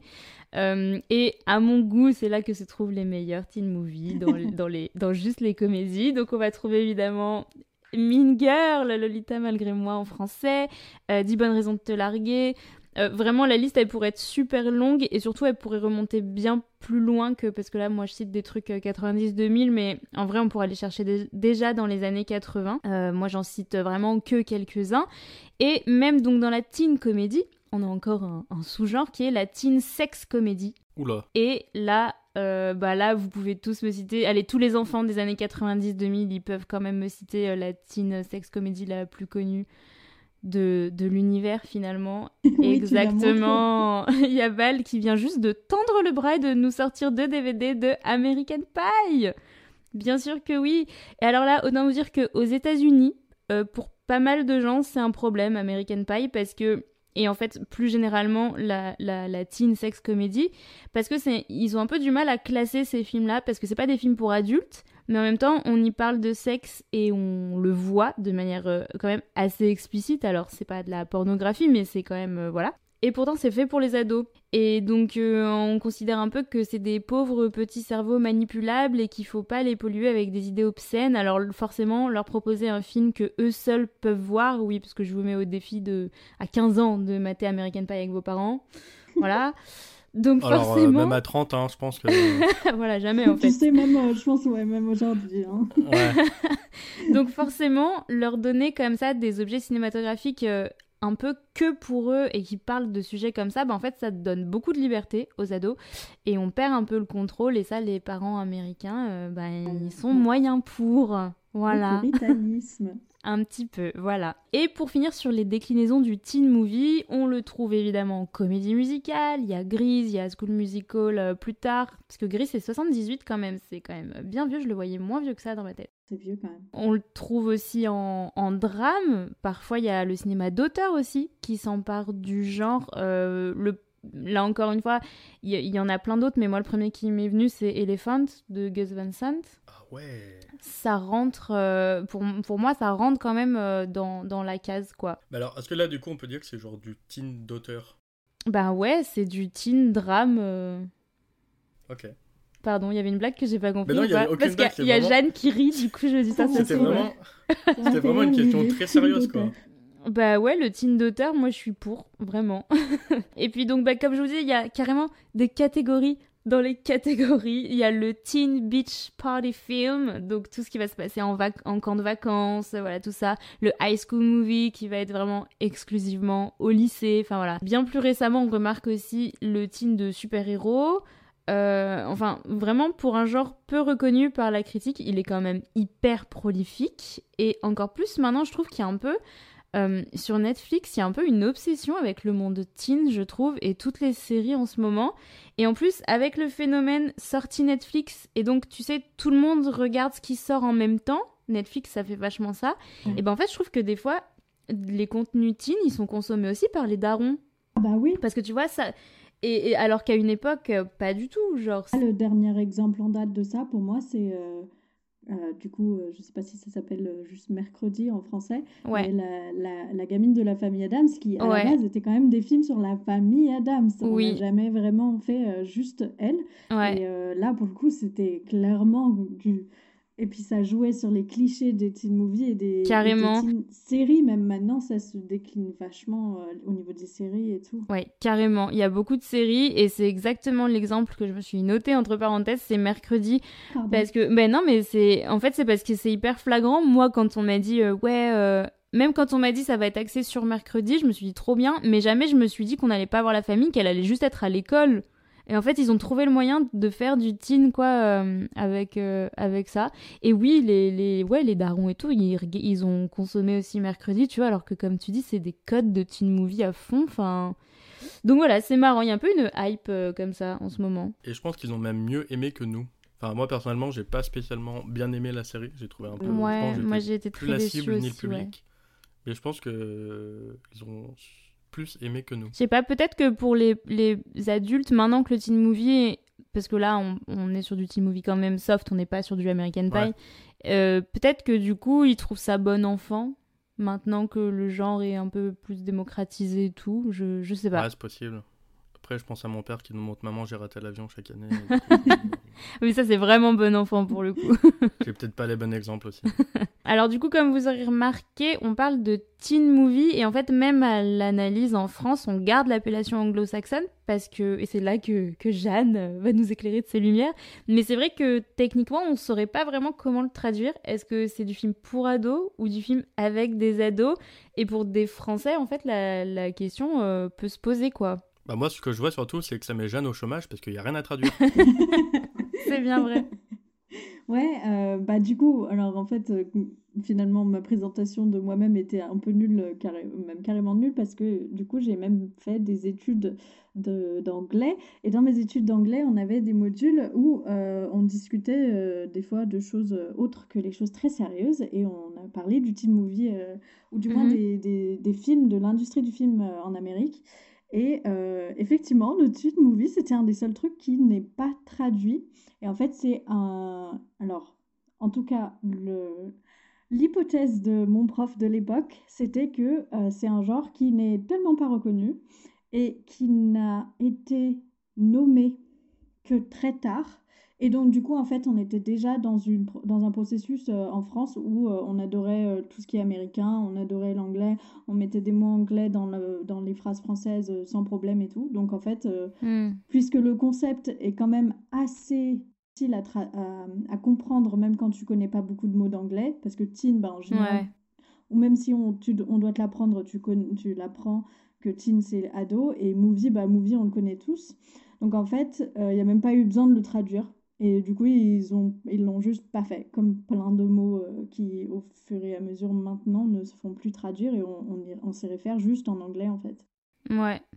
Et ben, et ben voilà. Et ben du coup, euh, sache qu'il y a des, il y a des théoriciens français euh, que, à qui ça pose problème cette non traduction. Ça m'étonne pas. Voilà. Ça m'étonne pas. Et d'ailleurs, ça m'étonnerait pas. J'ai jamais regardé, jamais vérifié, mais ça m'étonnerait pas qu'au Québec, ils aient, ils appellent ça ah. les films d'ados ou euh, les films adolescents. D'ailleurs, faudra je demande, j'ai une copine québécoise, faudra lui demander. Ah oui, ce serait intéressant en effet. Et d'ailleurs, euh, petite parenthèse, euh, les, les, Québécois, ils ont sorti un film là il y a quelques années, Jeune Juliette. Vraiment, je sais pas si vous l'avez vu, mais c'est vraiment du teen movie à la québécoise qui reprend des codes. Vraiment, c'est un mi-chemin entre la France et les États-Unis, mais c'est, il est super ce film. Il, il est trop trop bien. Ouais, quand on aime bien le teen movie, c'est et, là on est à mi-chemin entre le teen movie d'auteur justement et il est trop chouette. En tout cas, s'il y a des Québécois qui nous écoutent, on vous passe ah le bonjour et n'hésitez pas à, nous dire du coup. Film d'adolescent dans les commentaires, euh, voilà. Très bien. Alors, euh, aujourd'hui, vous allez remarquer que je suis un peu plus axée point historique que d'habitude, mais parce que vraiment, je trouve que c'est important de voir d'où ça vient le teen movie, et parce qu'encore une fois, c'est un phénomène qui est moins évident que d'autres genres cinématographiques, même, même par rapport à sa naissance, je trouve. Alors, vous vous souvenez que le mois dernier, je vous parler du film d'exploitation avec Mad Max, pour ceux qui ont écouté l'épisode de Mad Max. Donc petit rappel, euh, les films d'exploitation, c'est tous ces films de série B à petit budget qui sont faits pour engranger un maximum d'argent, vite fait et plus ou moins bien fait, et qui choquent souvent dans les thèmes abordés ou dans la forme. Et bah le teen movie au départ, ça appartient aux films d'exploitation. Vraiment, c'est reconnu, c'est du film d'exploitation. 45, milliards, 45 euh, millions de dollars de bénéfices. Euh, c'est ce que j'allais hein. dire finalement, voilà. ça m'étonne pas parce que euh, surtout comme ça a été produit au tout tout début, bah, en fait tu avais quoi, cinq acteurs, un, une pièce, une pièce et un couloir dans un lycée. Enfin, vraiment, t'avais pas non plus autant de frais que des mm. choses, d'autres, d'autres genres de films. Ouais, et bah voilà, ben ça, ça, ça rentre dans le film d'exploitation. Et donc pour placer un peu le contexte dans lequel euh, émerge le, le teen movie, déjà la figure de l'adolescence, sociologiquement, en fait, pour faire très court, elle apparaît en après-guerre. Avant, il n'y a pas d'ados, il y a des enfants et des adultes, et sociologiquement j'entends. Et euh, en fait, euh, en après-guerre, la culture elle va commencer à opérer un peu une séparation entre les adultes et les très jeunes adultes, donc les ados. Euh, on s'habille plus comme son père et sa mère, on n'écoute plus la même musique, on sort plus aux mêmes endroits, etc. Parce qu'il faut se dire qu'avant, euh, c'était pas vraiment le cas, quoi. Un peu au même moment, le cinéma américain connaît son âge d'or, mais en même temps, il commence aussi à subir la concurrence de la télévision qui arrive dans les foyers. Et les gens commencent à s'installer en banlieue et quittent, les, un peu les villes. Et c'est vraiment la naissance de la petite banlieue de Retour vers le futur quoi euh, voilà. Alors les entrées en salle forcément elles diminuent drastiquement entre la télé et les gens qui quittent les villes. Il y a beaucoup de cinémas dans les villes qui doivent fermer. Et du coup on voit beaucoup de cinémas en plein air se multiplier du coup pour être plus proche des banlieues. Et on va ouvrir des salles aussi dans les centres commerciaux qui sont des lieux fréquentés par les jeunes, beaucoup. Ce qui est toujours le cas aujourd'hui. Hein. Ce qui est toujours le cas aujourd'hui. On parle genre en France et moi je parle particulièrement à Lyon, mais c'est exactement ce modèle euh, qu'on a. Oui, carrément. Et le centre commercial d'ailleurs, c'est un lieu qui est privilégié du teen movie encore aujourd'hui. Enfin voilà. Euh, et en effet, ouais, même dans la vraie vie, ça se voit. En tout cas, euh, en France, ouais. Et donc, c'est dans ce contexte-là qu'émergent les films d'exploitation destinés aux ados. Euh, et en fait, ils sont faits pour être diffusés dans les drive-in, pour amener du monde, voilà, dans, les projections, quoi. Et puis, un peu plus tard, dans les années 80, ils seront projetés dans les premiers multiplex, du coup. Donc, pareil, on est toujours dans cette logique, quand même, de, de ramener un peu d'argent, quoi, finalement. Et donc, quand le teen movie était relégué aux films d'exploitation dans les drive-in, on parlait même de teen exploitation. Et on parlait, il y avait plein de déclinaisons comme ça. En fait, on, parlait de Cars Plotation aussi pour euh, genre Mad Max typiquement. Ce serait du Cars oh, Plotation. C'était ces films de bagnole où il n'y avait pas vraiment d'histoire. Euh, c'était juste des voitures qui se faisaient la course, quoi, en gros. Du coup, Cars aussi. ah, t'as déjà fait la blague avec Cars. Fast and Furious. Euh... Bah, là, Cars Exploitation de ouf. Hein. Cars, Exploitation de ouf, ouais. Le seul truc qui coince avec euh, le film d'exploitation, c'est le budget, je pense, de Fast and Furious, qui doit être énorme. Ouais, mais du coup, ils ont aussi fait énormément de sous.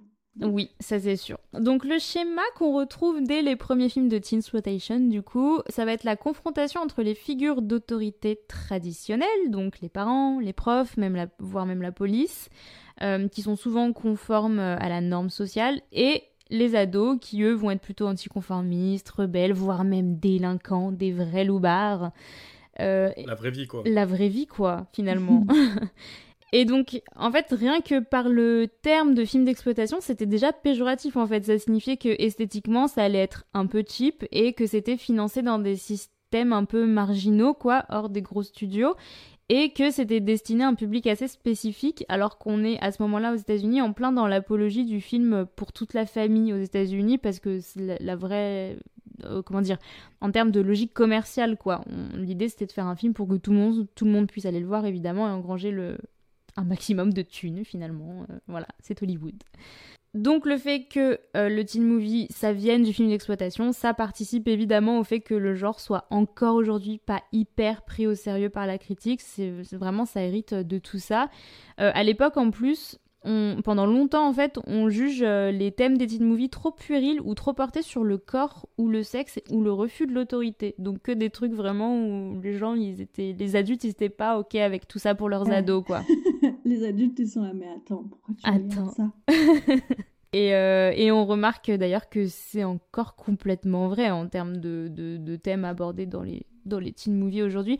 Et d'ailleurs, je peux pas m'empêcher de penser à Mean Girl, euh, où ils ont quand même des cours d'éducation sexuelle où le prof leur dit mm. euh, que si ils font l'amour, ils vont crever de maladie. Donc vraiment, je trouve qu'il y a vraiment tout ce truc un peu de... Enfin voilà, ça c'est l'Amérique un peu, un peu plus puritaine, on va dire. Donc, dans ces premiers teen movies, souvent, c'est des ados en perdition, c'est vraiment... Euh, c'est des loupards, quoi. Euh, on peut penser à La Fureur de Vivre, euh, en anglais Rebel Without a Cause. Merci pour l'accent. avec James mhm. Dean. James Dean qui est une des premières figures aussi qui représente un peu tout ça. Euh, donc souvent c'est voilà, c'est des ados qui vivent comme des marginaux, qui font un peu des trucs de fou, et puis en fait peu à peu, on va commencer à avoir des teen movies sur des ados plus basiques, sur euh, le banlieusard blanc qui a pas vraiment de problème, quoi, qui va au lycée et qui rentre chez ses parents. Et dans ce processus-là de changement de direction du teen movie, on a un gros pilier, c'est American Graffiti en 73 de George Lucas. C'est son seul vrai bon film. Oh. je savais que ça allait faire faire cette tête à Valentin. Waouh. Je plaisante, bien sûr. Je plaisante, mais American Graffiti, il est vraiment très cool. Il est vraiment C'était fait avant Star Wars. Hein. Ouais, ouais, c'est 73, c'est avant Star Wars. Ça doit être après euh, Duke le canard, là. Ça y est. Coin. Euh, non, euh... Coin. c'est pas, pas Duke qui s'appelle? Le canard de George Je sais pas, mais ce film est vraiment bien. bah, voilà. degré. Ce film est très très bien. Et bah voilà. Et bah je crois que c'est un des meilleurs réalisateurs au monde. Il a fait que des trucs bien. Euh, ouais, ouais, voilà. Il a fait American Graffiti en tout cas.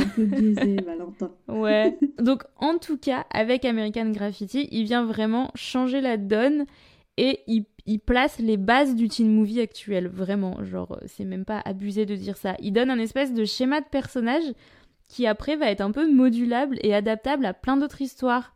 Et c'est euh, du coup John Hughes qui va réemployer 12 ans plus tard, je crois, enfin des années plus tard, ces mêmes archétypes dans son Breakfast Club du coup en 85. Donc là, si je comprends bien, t'es en train de nous dire que c'est George Lucas qui a inventé les teen movies. La réconcilier le genre.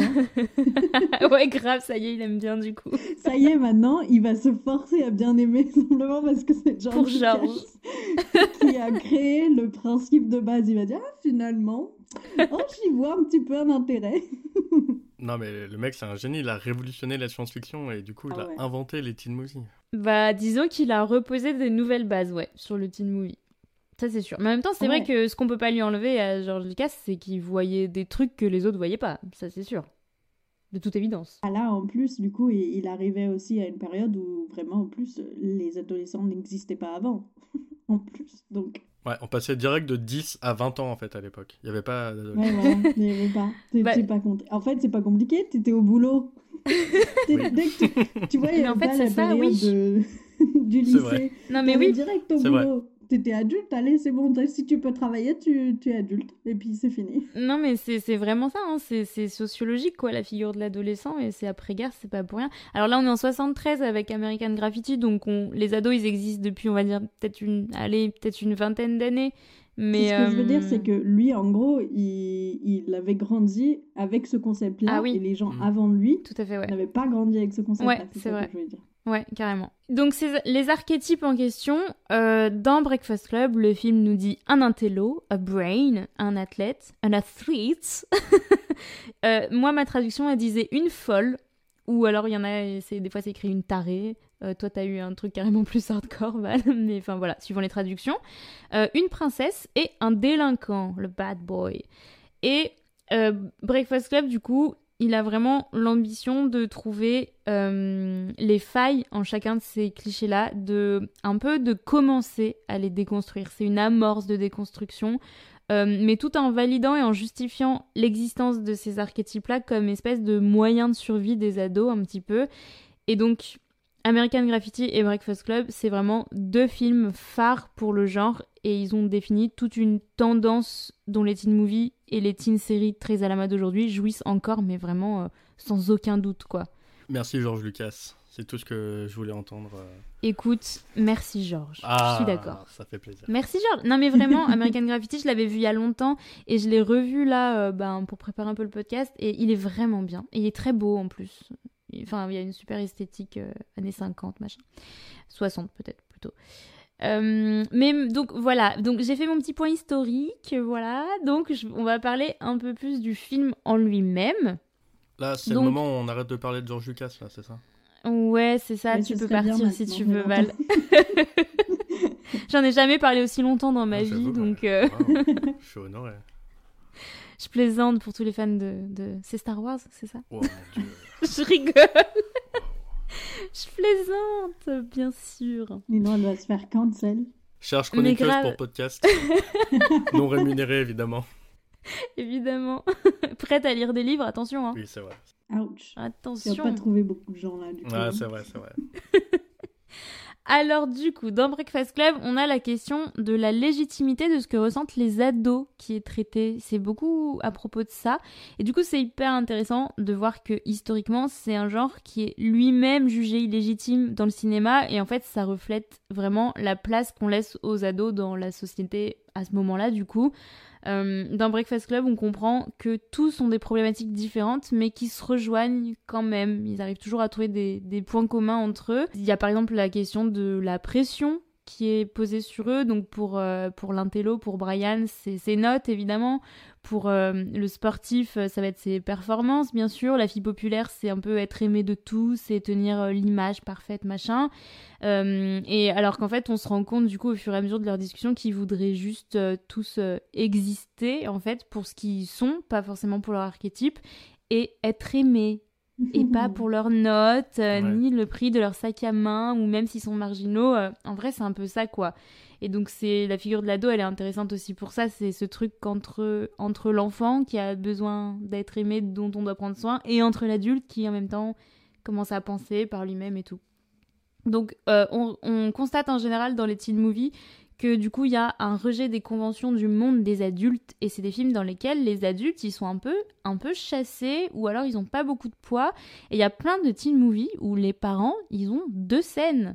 Et il y a Même, ouais. et tu vois un prof. Et, et ça il y en a vraiment beaucoup. Ou même des fois on voit jamais les parents. Enfin Mm. voilà. Donc les, les adultes sont un peu un peu euh, virés du game quoi. Après, on dit teen movie et pas adulte movie, donc euh, forcément. bah en carrément les adultes movies c'est tous les autres c'est bon quoi Ça me semble euh, une évidence. Tout à fait. Mais non, mais en fait, c'est intéressant. Alors, je voulais en parler plus tard, mais du coup, hyper rapidement. Euh, par exemple, tu vois, le teen movie, c'est un genre qui est purement américain. Et en fait, ailleurs, on a pu faire des teen movies. En France, on a essayé d'en faire. Mais en fait, le teen movie français, il ressemble jamais au teen movie américain parce que justement, la France, elle finit toujours par axer son truc sur le rapport avec les parents. Mais elle n'arrive pas à rester focus sur les ados. Breakfast Club, ils parlent de leurs parents tout le temps. Il n'y a pas de souci. Les parents, c'est un sujet, mais on les voit pas. Ouais. Les, les- les- les vrais véhicules du message, c'est les ados. Et en fait, en France, tu vois, le teen movie qui a le même marché en France, c'est quoi? C'est LOL. Ouais. On pourrait dire que c'est Ah la oui. boom. La boom, LOL. On va dire que ça va être ça. Et ben en fait, c'est quoi? Mais c'est. Dans LOL, on voit largement autant sa mère. Enfin, sa bah mère a oui. une place aussi importante qu'elle. Même deux si histoires, tu euh, tu juste vois. l'affiche, euh, elle se partage Mais oui. l'affiche. Ouais. Alors que, Mais oui, voilà. Alors que n'importe quel teen movie euh, produit en Amérique, euh, t'as que jamais des un ados. parent sur une affiche. Vraiment, même les, les, les films où les parents sont assez importants, tu les vois pas. Ils sont pas mis en avant, en fait. Bien sûr. Et voilà. Et en fait, en France, on, on sait, on sait pas faire du teen movie euh, comme ça. C'est, c'est, on, autant sait pas. Il y en a, il y en, il y en a pas. Bah en fait, euh, on repart toujours sur un truc un peu plus euh, rupture générationnelle, machin. On n'arrive pas à rester focus sur les ados, quoi. Et ça m'étonne pas trop en même temps du cinéma français. Moi aussi, j'ai une théorie là-dessus. Ah je oui, sais on pas si c'est une très bonne théorie, mais euh, il y a une différence culturelle au niveau de l'adolescence en France et l'adolescence aux Ouais, États-Unis. carrément. Aux États-Unis, ils ont euh, pratiquement leurs sous euh, à eux, à 16 ans déjà. Ils ont une voiture, ils peuvent conduire, ils peuvent aller au cinéma tout seuls, ils peuvent aller voir le teen movie tout seuls, sans le, la, de leurs parents et sans que leurs parents euh, mettent l'argent dedans, etc. et fassent la démarche de dire ok, ce film est ok. Alors qu'en France, c'est un peu plus compliqué même si ça se fait quand même hein, d'aller au ciné et tout, mais ça se fait euh, un peu plus tard. Et c'est un peu plus compliqué d'aller voir un film euh, sans, sans l'aspect euh, famille, sans l'aspect bah, je vais demander de l'argent de poche pour aller le voir ou des choses comme ça. Et surtout... Ou alors faut qu'on me dépose devant le ciné parce que j'ai pas de bagnole. Enfin, ouais. Tu peux pas conduire pour aller au ciné le soir, donc du coup bah, tes parents ils te déposent, ils te demandent quel film tu vas aller voir. Et si le film, c'est un film d'adolescent qui dit tout le long que les parents American ils. Te, ils te foutent une pression, machin et tout, et que, enfin ouais, il n'y a pas l'aspect du coup qui est aussi qui est attractif aussi pour les parents, et ben du coup c'est un chouïa plus dur à vendre, je pense. Et surtout, euh, mmh, ouais, le, le, le, le, genre n'a pas été développé autant qu'aux États-Unis il l'a été euh, à ce niveau-là, quoi. à ce niveau-là, aux États-Unis, les ados, on leur vendait les films d'ados, mais tellement fort. Genre vraiment, c'était euh, il fallait qu'il soit qu'il fasse partie d'une clique tu, tu, vois genre là il y a les cinq il y a les cinq clichés là dans dans Breakfast Club, mhm. il faut que les ados aux États-Unis, ah, surtout euh, dans les années où nous on a grandi, genre les années 90, il fallait que les ados ils soient dans un des stéréotypes. S'ils n'étaient pas dans un des cinq ou genre 5-6 cases, euh, bah ça rentrait pas du tout et tout. Ils n'existaient pas quoi. cet effet-là. Tu vois. Carrément. Mais en fait, c'est ça, c'est ce que tu dis, c'est la figure de l'adolescent. Je pense qu'en effet, en fait, on est beaucoup moins autonome en, en, Europe, on va dire France. L'adolescent, il est beaucoup moins autonome, ouais. Alors que leur adolescent, il est très adulte. Tu vois, c'est deux, ouais, deux transitions un peu différentes. Euh. Et puis tu vois même, enfin c'est pour ça peut-être aussi que genre les, les, les lycées aux États-Unis ça fait autant rêver les Européens, mais tu sais ils ont vraiment ce truc aussi de, de, petites sociétés en fait dans leur lycée, tu vois genre euh, tu les vois toujours, ils sont inscrits dans des clubs, ils ont des assos, enfin tu sais genre ils font des vrais trucs au lycée, alors que nous le lycée c'est quoi euh, Tu vas, tu vas en cours, tu te fais chier et tu rentres chez toi le soir et après ta vie elle commence quoi. Alors qu'ils ont vraiment toute la vie au lycée. Euh. Donc, donc oui, carrément, en fait, euh, la, je ne sais plus comment on en est arrivé là, mais... différence euh, qui explique ouais. aussi un peu Sociologiquement déjà, voilà, du coup, qui après explique le fait que, évidemment, dans nos films, le cinéma, c'est de la sociologie, donc dans nos films, forcément, ça se retranscrit pas pareil. Donc Breakfast Club, il expose le... Donc c'est ce qu'on disait, il expose le point de vue des ados sur les adultes, euh, et, donc voilà, donc ici les adultes, ils n'ont pas vraiment leur euh, mot à dire en gros. Euh, si bien que avant l'ouverture même du film, on a une citation de David Bowie qui s'affiche à l'écran, qui est très cool, qui dit Ces enfants sur lesquels vous crachez alors qu'ils essaient de changer leur monde n'entendent plus vos conseils. C'est beau, non? C'est l'émancipation de la jeunesse. Voilà. Et d'ailleurs, euh, encore un petit truc de traduction, mais euh, les Américains aussi, euh, genre là, dans la, dans, dans la phrase en anglais, en version originale, il dit kids. Et ça, c'est pareil, j'ai l'impression, Jeanne, arrête-moi si je me trompe, mais on n'a pas trop de mots équivalent à kids. J'ai l'impression qu'ils peuvent dire kids, c'est les enfants, les gamins, c'est les jeunes. Enfin, tu sais, j'ai l'impression que c'est hyper général. Nous, on n'a pas trop de mots comme ça. Soit on est les enfants, les petits, soit on est les ados. On n'a pas le kids, genre. Dans euh, notre patois local de Lyonnais, on a le mot gun. Ah ouais, les guns, c'est vrai que c'est vrai que les euh, c'est un peu les, le kid anglo-saxon.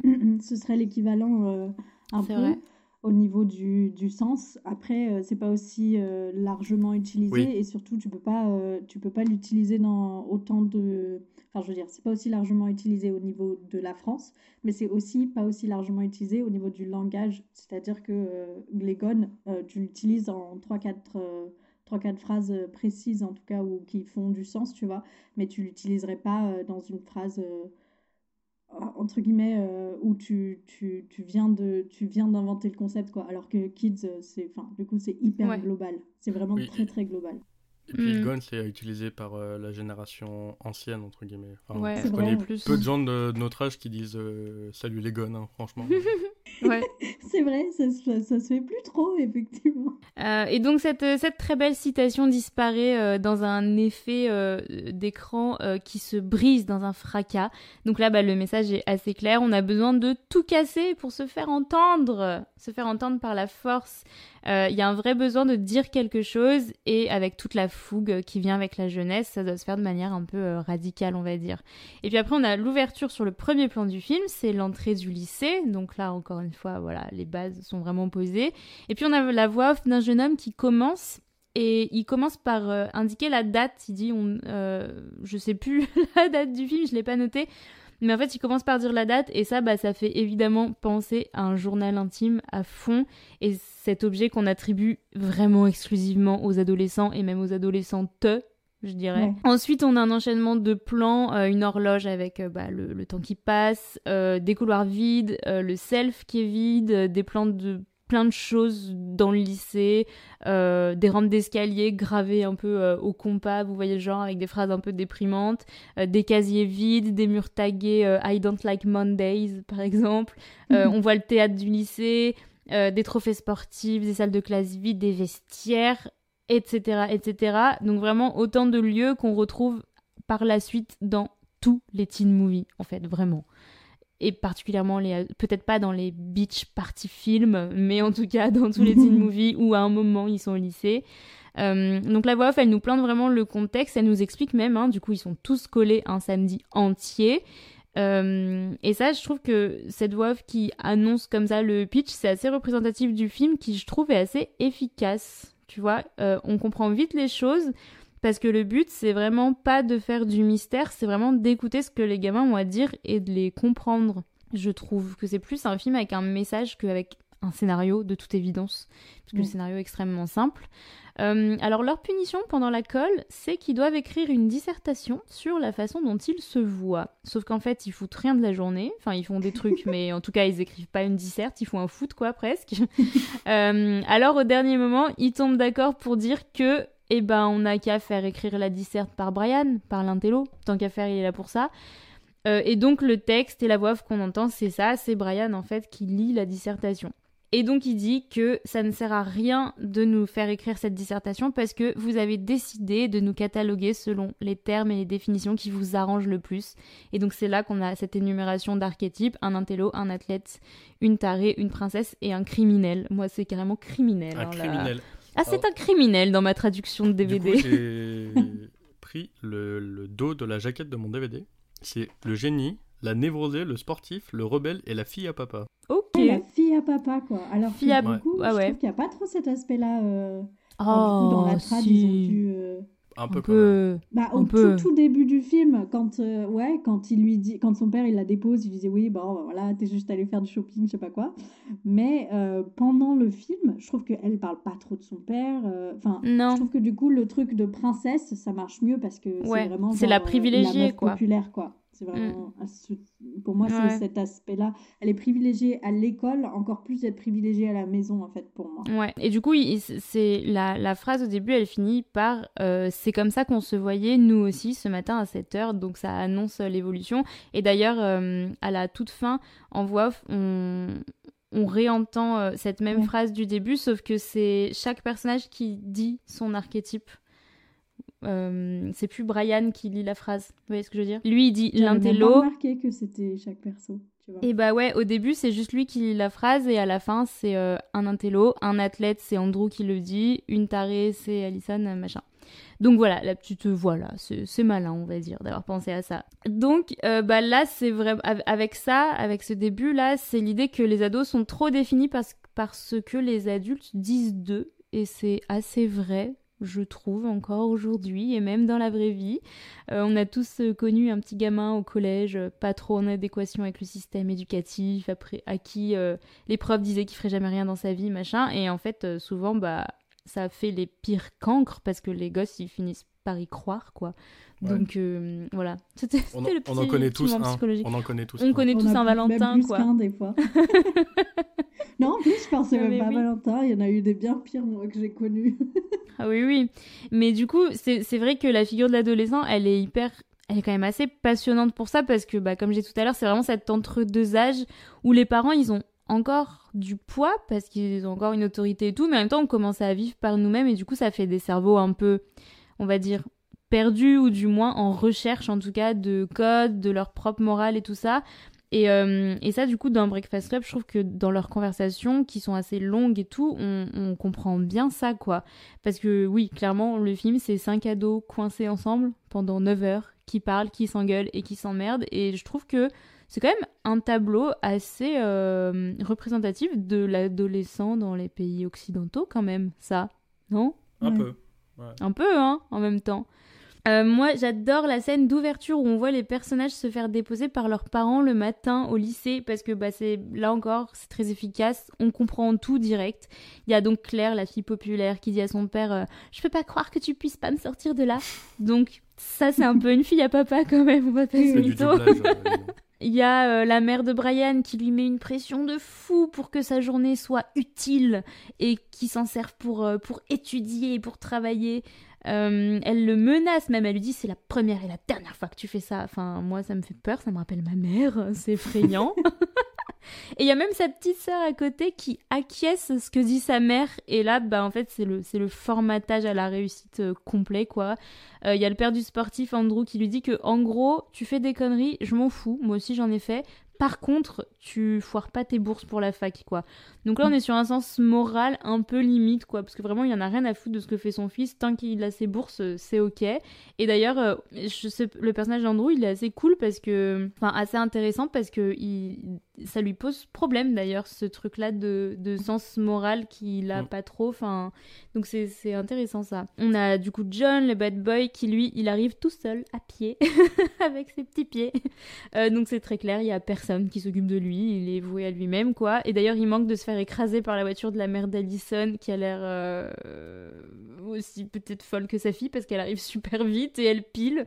Allison, elle descend de la voiture et d'ailleurs elle est à l'arrière alors que on dirait qu'il y a personne à l'avant côté passager. Donc on se dit elle est déjà mise à l'écart même dans sa famille.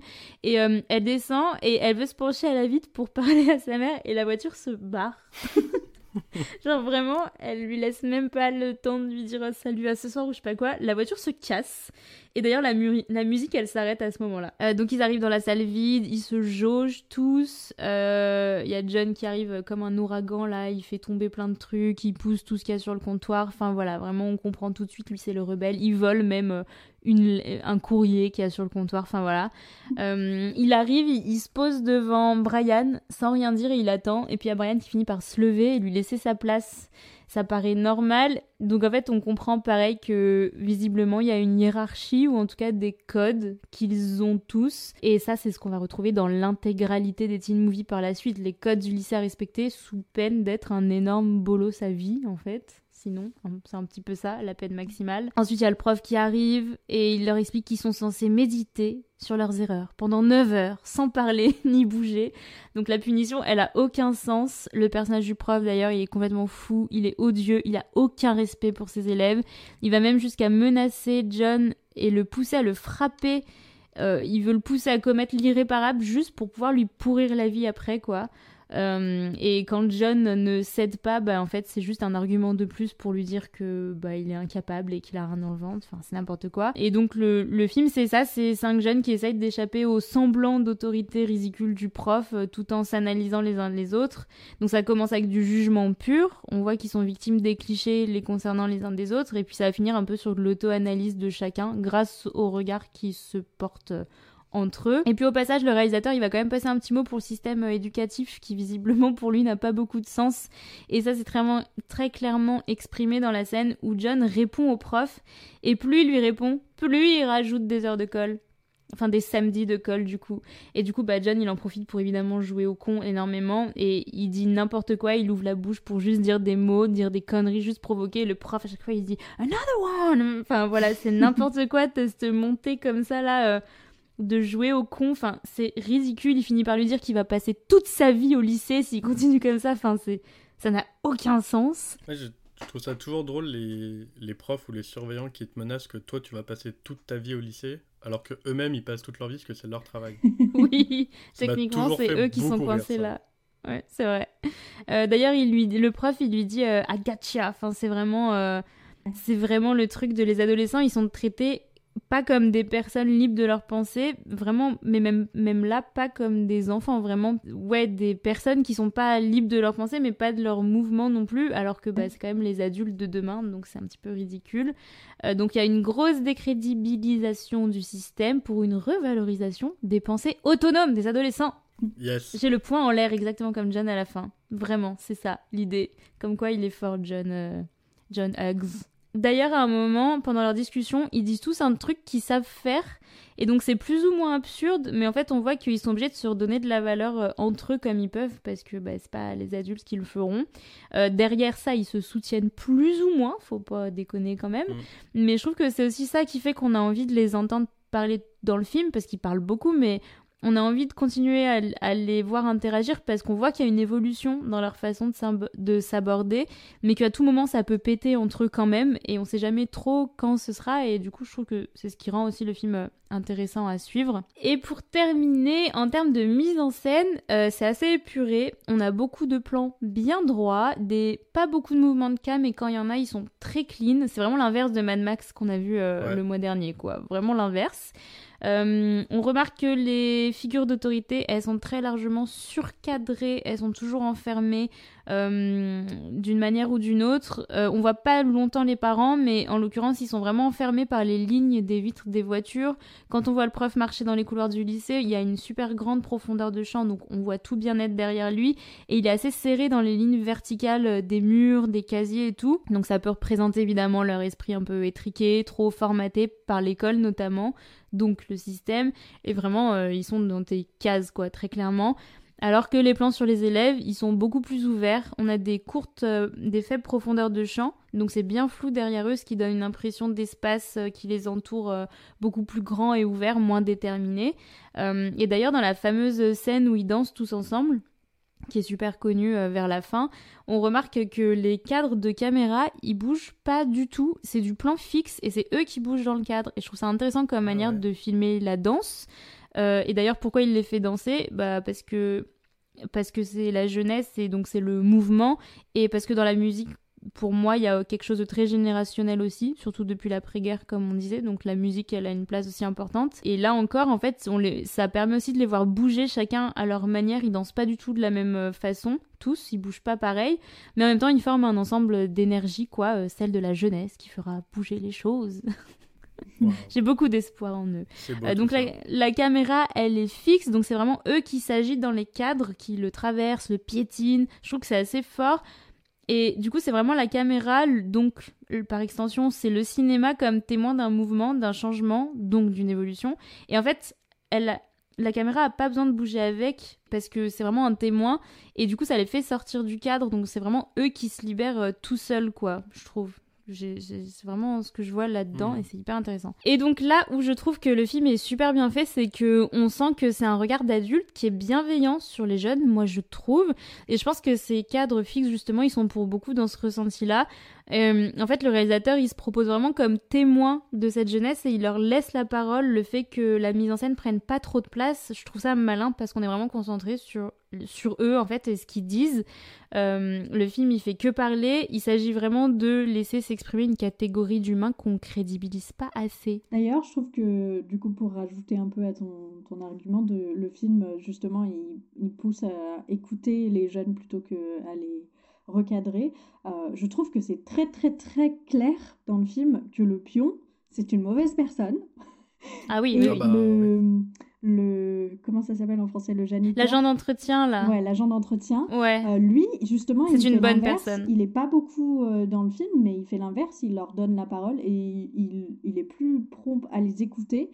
Et du coup lui il est vraiment présenté comme une personne bah, très positive alors qu'il est pas là très longtemps. Ouais, tu vois? Tout à fait. Et du coup, j'avais ouais, j'avais relevé que du coup, ce qui est ce qui est beau, je trouve, dans sa manière de parler des ados, c'est qu'il crée aussi une vraie diversité dans l'unité ou une unité dans la diversité, dans le sens que vous voulez, les deux marchent. Mais euh, ils font vraiment des trucs qui appartiennent à leur catégorie. Enfin, on a le rebelle qui fume de la weed, évidemment, des mhm. et de la weed. On a euh, la weirdo qui dessine ultra bien, c'est l'artiste. Euh, enfin, vraiment, il y a tout ça. Et dans leur manière de s'ennuyer, ils sont fidèles à leurs stéréotypes. Et en fait, c'est le film qui va venir aller mélanger un peu tout ça. Donc, par exemple, alors il se trouve que c'est autour de la weed puisqu'ils fument tous ensemble, mais aussi ils dansent ensemble, ils font front contre le prof ensemble aussi.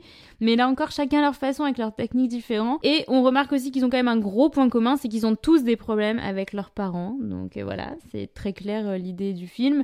Et d'ailleurs, le sportif, il dit une phrase que je trouve euh, rigolote, c'est que il dit que c'est normal de pas être heureux chez ses parents parce que sinon, bah, on y resterait toute sa vie.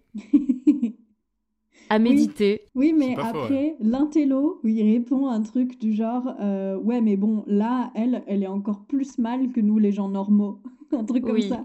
Et Oui, c'est vrai. Je trouve que c'était cool quand même parce que ça nuance aussi le fait qu'il y a vraiment des gens qui ont des situations bien pourries à la maison et il y a des gens juste qui Mm. ont envie de grandir, ils ont envie de partir de chez leurs parents quand même.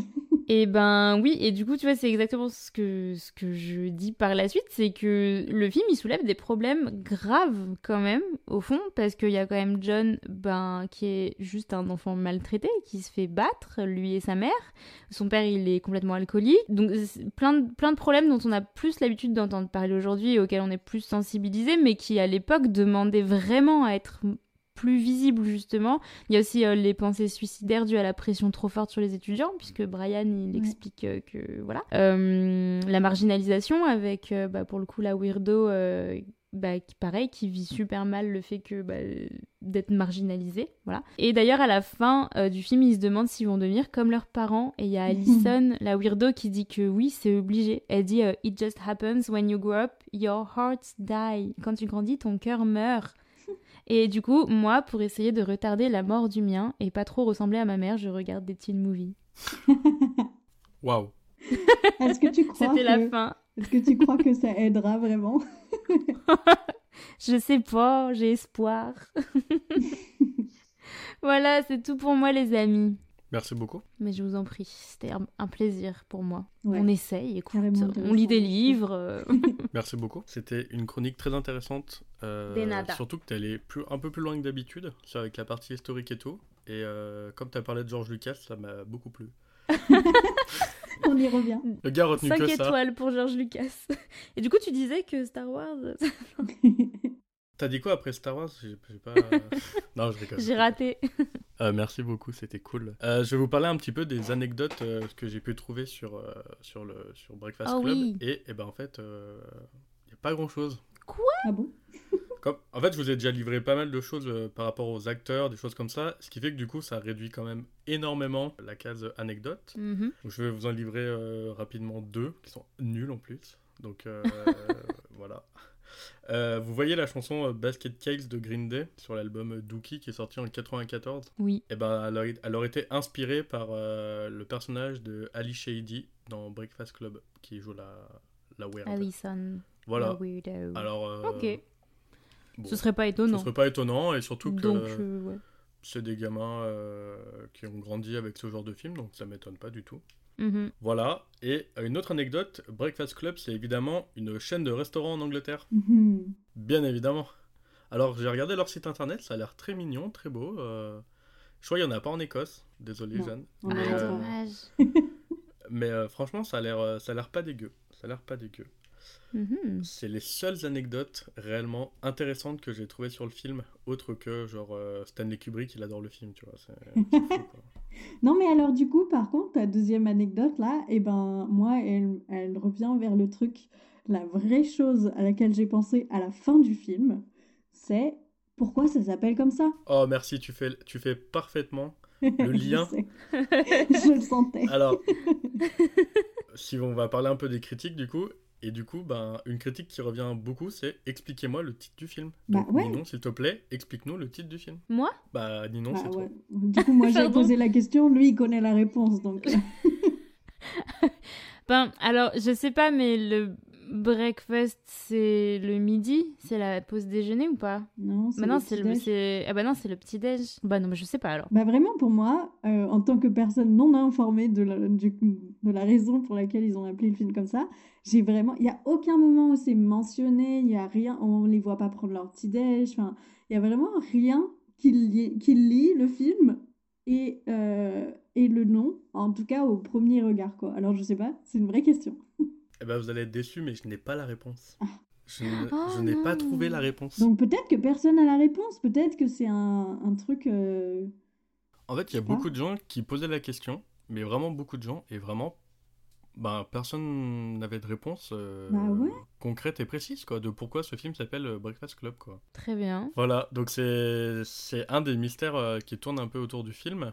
Et euh, voilà. Donc au niveau des critiques, donc apparemment, euh, mon magazine de critiques préféré, euh, si appelé Cahier du cinéma, n'ont rien écrit Mhm. dessus, mais j'en doute. Alors en fait, euh, alors j'ai cherché un petit peu avec les outils que j'utilise d'habitude, et j'ai pas trouvé. Et comme euh, ils épluchent pas eux-mêmes les articles qu'ils ont fait sur leur site, en fait c'est difficile de, de trouver. Donc Ah. Apparemment ils ont rien écrit eux-mêmes. Donc je suis allé sur mon deuxième site de critique préféré qui s'appelle Sens Critique, où là on a vu que Ninon avait mis une très mauvaise note au film, 5. euh, 5 sur 10. J'étais trop, jeune pour, tout com- pour euh, capter l'essence Je crois que du film. même moi j'ai mis 7. Non, mais en vrai, moi, je comprends. hein. Surtout quand c'est la première fois que tu le regardes, parce que. Puis j'étais plus jeune, hein, c'était longtemps. Et puis aussi, enfin, même pour nous, je trouve que c'est quand même un- déjà un vieux film. Donc, euh, t'as pas l'aspect, ah bah c'est nouveau, euh, ça vient de sortir Mhm. ou quoi. Et en plus, il n'y a pas de. Enfin, du coup, à part du coup tout l'aspect culturel, les adolescents sont en mal-être et tout, il n'y a pas vraiment de- de- d'intrigue. euh, genre, il n'y a pas de question à laquelle on répond. Il n'y a pas un, un mystère euh, qui est élucidé ou des choses comme ça. Alors, du coup, la première fois que tu le regardes, je trouve que si on te l'a un peu hypé, tu es un peu en. Enfin, moi, en tout cas, ma première réaction aussi, je pense que j'aurais mis un 5-6 sur 10, pas plus. hein. Ah, mais je comprends amplement. Et du coup, ça rejoint un petit peu les, les- les critiques. Donc, le film, il a 7,3 sur 10 sur euh, Sens Critique. Et il y a deux choses qui reviennent en boucle euh, continuellement. C'est un peu ce que tu dis. C'est que, bah, en fait, le film, il a dû marquer son époque. Mais aujourd'hui, il nous marque pas du tout. Il est vraiment désuet. Il est un peu daté. Et ce qui revient un petit peu, mais qui, du coup, ben, les gens replacent pas forcément le film dans son époque, c'est qu'il manque de réalisme dans le comportement et les paroles euh, des, des individus. Ah. Alors que moi, j'ai trouvé l'inverse. J'ai trouvé que c'était quand même assez. Alors peut-être que c'est parce que je vis du coup maintenant dans un pays anglophone. euh, je vois les gamins à quel point ils sont exécrables et hyper. euh, Enfin, vraiment, je trouve qu'il y a une vraie différence de, de respect des adultes. En tout cas, quand il y a l'effet de groupe, tu sais, l'effet de groupe adolescent, quoi. Hmm. Mais, euh, mais ouais, je trouve, moi j'ai trouvé justement que, enfin là, à la, à la, au revisionnage, euh, j'ai trouvé que c'était quand même assez, bon, à part le, le délinquant qui lui est du coup très très très délinquant. Sinon, les autres, ils sont quand même assez, ouais, ils sont réalistes quand même un minimum, je trouve. Bah ouais, euh, ouais, si, je trouve aussi. Moi, ça m'a pas choqué. C'est... Surtout qu'on est en 85, quoi. Ouais, c'est ça. euh, Moi, c'est vraiment plus sur. Ça, ça a marqué les années 80, début 90, mais Ouais. maintenant, c'est quand même un peu désuet, daté. Et tu le sens quand même au niveau de, de tout. Enfin, le bâtiment, euh, maintenant, un bâtiment comme ça, il, il serait super vieux. Les habits, les. Enfin, tout, en fait, fait vraiment 80, quoi. Les deux filles, c'est elles ont les cheveux 80. quand même, la, la coupe bien euh, les années 80, tu vois. Je trouve que c'est bien ancré dans son temps, ouais, ça c'est clair. Ouais, carrément. Mais ce qui fait probablement que ça a si bien marché aussi, parce que Oui, tu vois, aussi. les ados devaient vraiment s'habiller comme ça, et du coup, en Mm. 85, bah, un banger, quoi. De montrer des peut-être des vrais ados, tu vois. En plus, ils sont jeunes aussi. Ouais, c'est des ados. ils, Hein. sont vra- ils sont vraiment jeunes, donc ça, c'est bien aussi. Bah pas... euh, Mais euh, euh, il me semble que...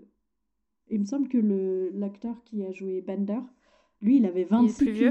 Ouais, il est plus vieux. Ah ouais? Ouais, Ouais, ouais. ouais. Ah la vache. Et les autres, ça allait, mais lui, il avait 26 ans, wesh. On remet en Ah ouais. contexte par rapport au fait qu'il harcelait la- l'autre. On remet en contexte en plus. C'est encore pire. Ouais. Ouais, je suis ouais, pas sûre pas- que ce soit une, euh, une mauvaise chose qu'il ait pas fait une carrière ouf.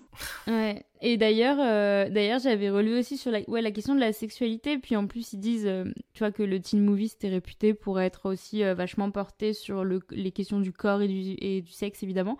Et euh, c'est un petit peu abordé avec, avec son personnage à elle, justement, à Claire. Par exemple, c'est la honte d'être puceau Ah pour oui. Brian. Et alors que pour elle, ce serait la honte de dire, en fait, si elle est vierge ou non, dans tous les cas, ce sera la honte Mm. pour elle, quoi. Ouais. Il y aura forcément. D'ailleurs, Enfin, ouais. ce qu'elle et Alison, elle lui dit, elle lui dit, c'est à double tranchant. Si tu dis que tu l'as jamais fait, t'es prude. Si tu dis que tu l'as fait, t'es une euh, ouais. salope. Et voilà quoi. Et même Claire, elle dit que, elle dit à Alison, elle lui dit que coucher à droite à gauche, elle se respecte pas, machin. Donc enfin, il y a tout, tout ce truc là sur la pression quoi, euh, bah, des femmes et encore plus quand on est jeune fille quoi, par rapport à, à- à tout ça ouais. Moi, il y a un truc qui m'a trop fait rire. Après, j'arrête. Mais c'est euh, quand, euh, oui, on apprend que Brian, il a une fausse, ca- euh, il a des faux papiers d'identité et le sportif il lui demande bah, enfin, pourquoi faire de toute façon? Parce que genre tu bois pas d'alcool et tout et il lui répond euh, bah pour aller voter, genre de manière, su- de manière super logique. Il lui dit bah pour voter. Ah, j'avais pas fait gaffe. J'avais même pas relevé moi non plus. Bah, bah, voilà, du coup, euh, dans le même genre, ça me fume. Euh, la... le moment où Brian, du coup, l'intello, euh, prétend qu'il a déjà couché avec quelqu'un, qu'elle vivait au Canada, qu'il l'a rencontré au sud du Niagara et tout. Genre, il, vraiment, il brode tout un truc. Et ça m'a fait trop rire parce que ça, pour le coup, c'est pareil, c'est un des trucs qui a été repris le plus.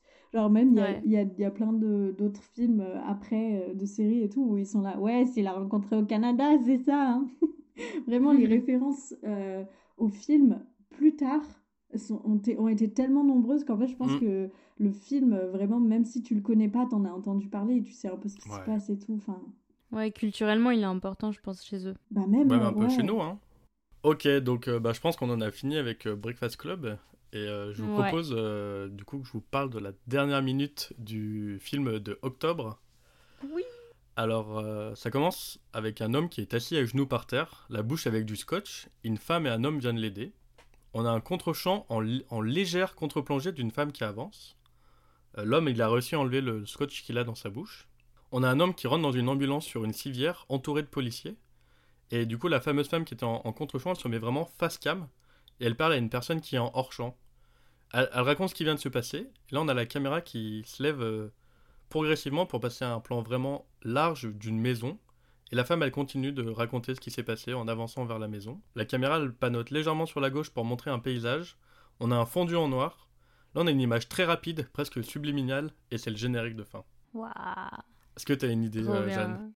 Alors moi, je vous ai dit, hein, je suis très nulle. Euh, pour deviner. Vraiment, c'est le truc du podcast euh, auquel je suis nulle. Mais euh, je n'ai aucune idée. aucune idée. Vraiment, j'ai un, Je pense que j'ai un souvenir de, de, ce que tu de ce que tu as raconté parce que quand tu en parlais, ça me disait quelque chose. Je, je l'imaginais vraiment, je l'imaginais comme un. Enfin, je pense que je l'ai vu, mais je ne pourrais pas te dire ce que c'est du tout. Vraiment, à zéro, moi. Moi, je pense aussi que tu l'as vu. Ouais, je pense aussi que tu as vu quand même. Et du coup, toi, Ninon, tu sais? Bah, moi, je sais, ouais. C'est un peu cheaté. Aller dans la confidence, il paraît. Aïe, aïe, aïe. Et d'ailleurs, au mois d'octobre, du coup, j'en profite euh, pour vous teaser un peu. On aura deux podcasts. Exceptionnellement, on aura une. Euh, comment on dit Un, hors-série. Un hors-série. un hors-série. hors-série. Une édition limitée. non, pas du tout. un hors-série de la dernière minute. Euh, à l'occasion du Festival Lumière, donc qui sera en lien avec euh, le prix Lumière euh, de cette année. Voilà, c'est un épisode qui sera plus court que d'habitude, mais aussi passionnant. Aussi passionnant. Et du coup, il sortira le premier jour du Festival Lumière. En plus de l'épisode du mois d'octobre, comme d'habitude. Évidemment. Jeanne, merci beaucoup de t'être rendue disponible et de ton temps. On espère que tu as passé un bon moment. Ah oui. Oh bah carrément. Moi, en plus, j'adore, j'adore parler des films que j'ai vus, donc c'était un très bon moment. J'allais dire merci de tes lumières, mais actuellement Jeanne est dans le noir. On ne la voit plus. Euh, on ne la voit plus, donc, euh, donc je ne sais pas. Problème technique, tout va bien. Tant que ça enregistre, c'est tout ce qui compte. C'est tout ce qui compte, je suis d'accord. non, mais c'était bien d'avoir ton avis euh, en anglo-saxon, je trouve, sur, sur le sujet. C'était cool. merci beaucoup, Ninon, d'avoir préparé tout ça. C'était encore. je, ferai, je ferai plus court la prochaine fois. Vous avez noté, elle fera plus court la prochaine fois. Mais je crois qu'en fait, on n'a peut-être pas envie que tu fasses plus court. Oh, c'est gentil ça. Ouais, c'est vrai que franchement, c'est quand même toujours intéressant. Oh là là là. On est d'accord, on est d'accord. Ça me sauce. Euh, bah, merci de nous avoir écoutés aussi. Comme d'habitude, euh, vous pouvez nous mhm. retrouver sur Spotify et YouTube. Euh, sur Instagram, notre compte La Dernière Minute. N'hésitez pas à venir voir nos stories parce qu'on commence à partager un petit peu d'autres contenus comme des critiques de films qu'on va voir au cinéma, des choses comme ça. Mhm. Voilà. Et eh bah écoutez, merci à vous deux. Merci de nous avoir écoutés. Et du coup, on se retrouve en octobre pour le prochain numéro spécial Festival Lumière. Allez, à bientôt et bonne rentrée à tous. Merci de m'avoir invité.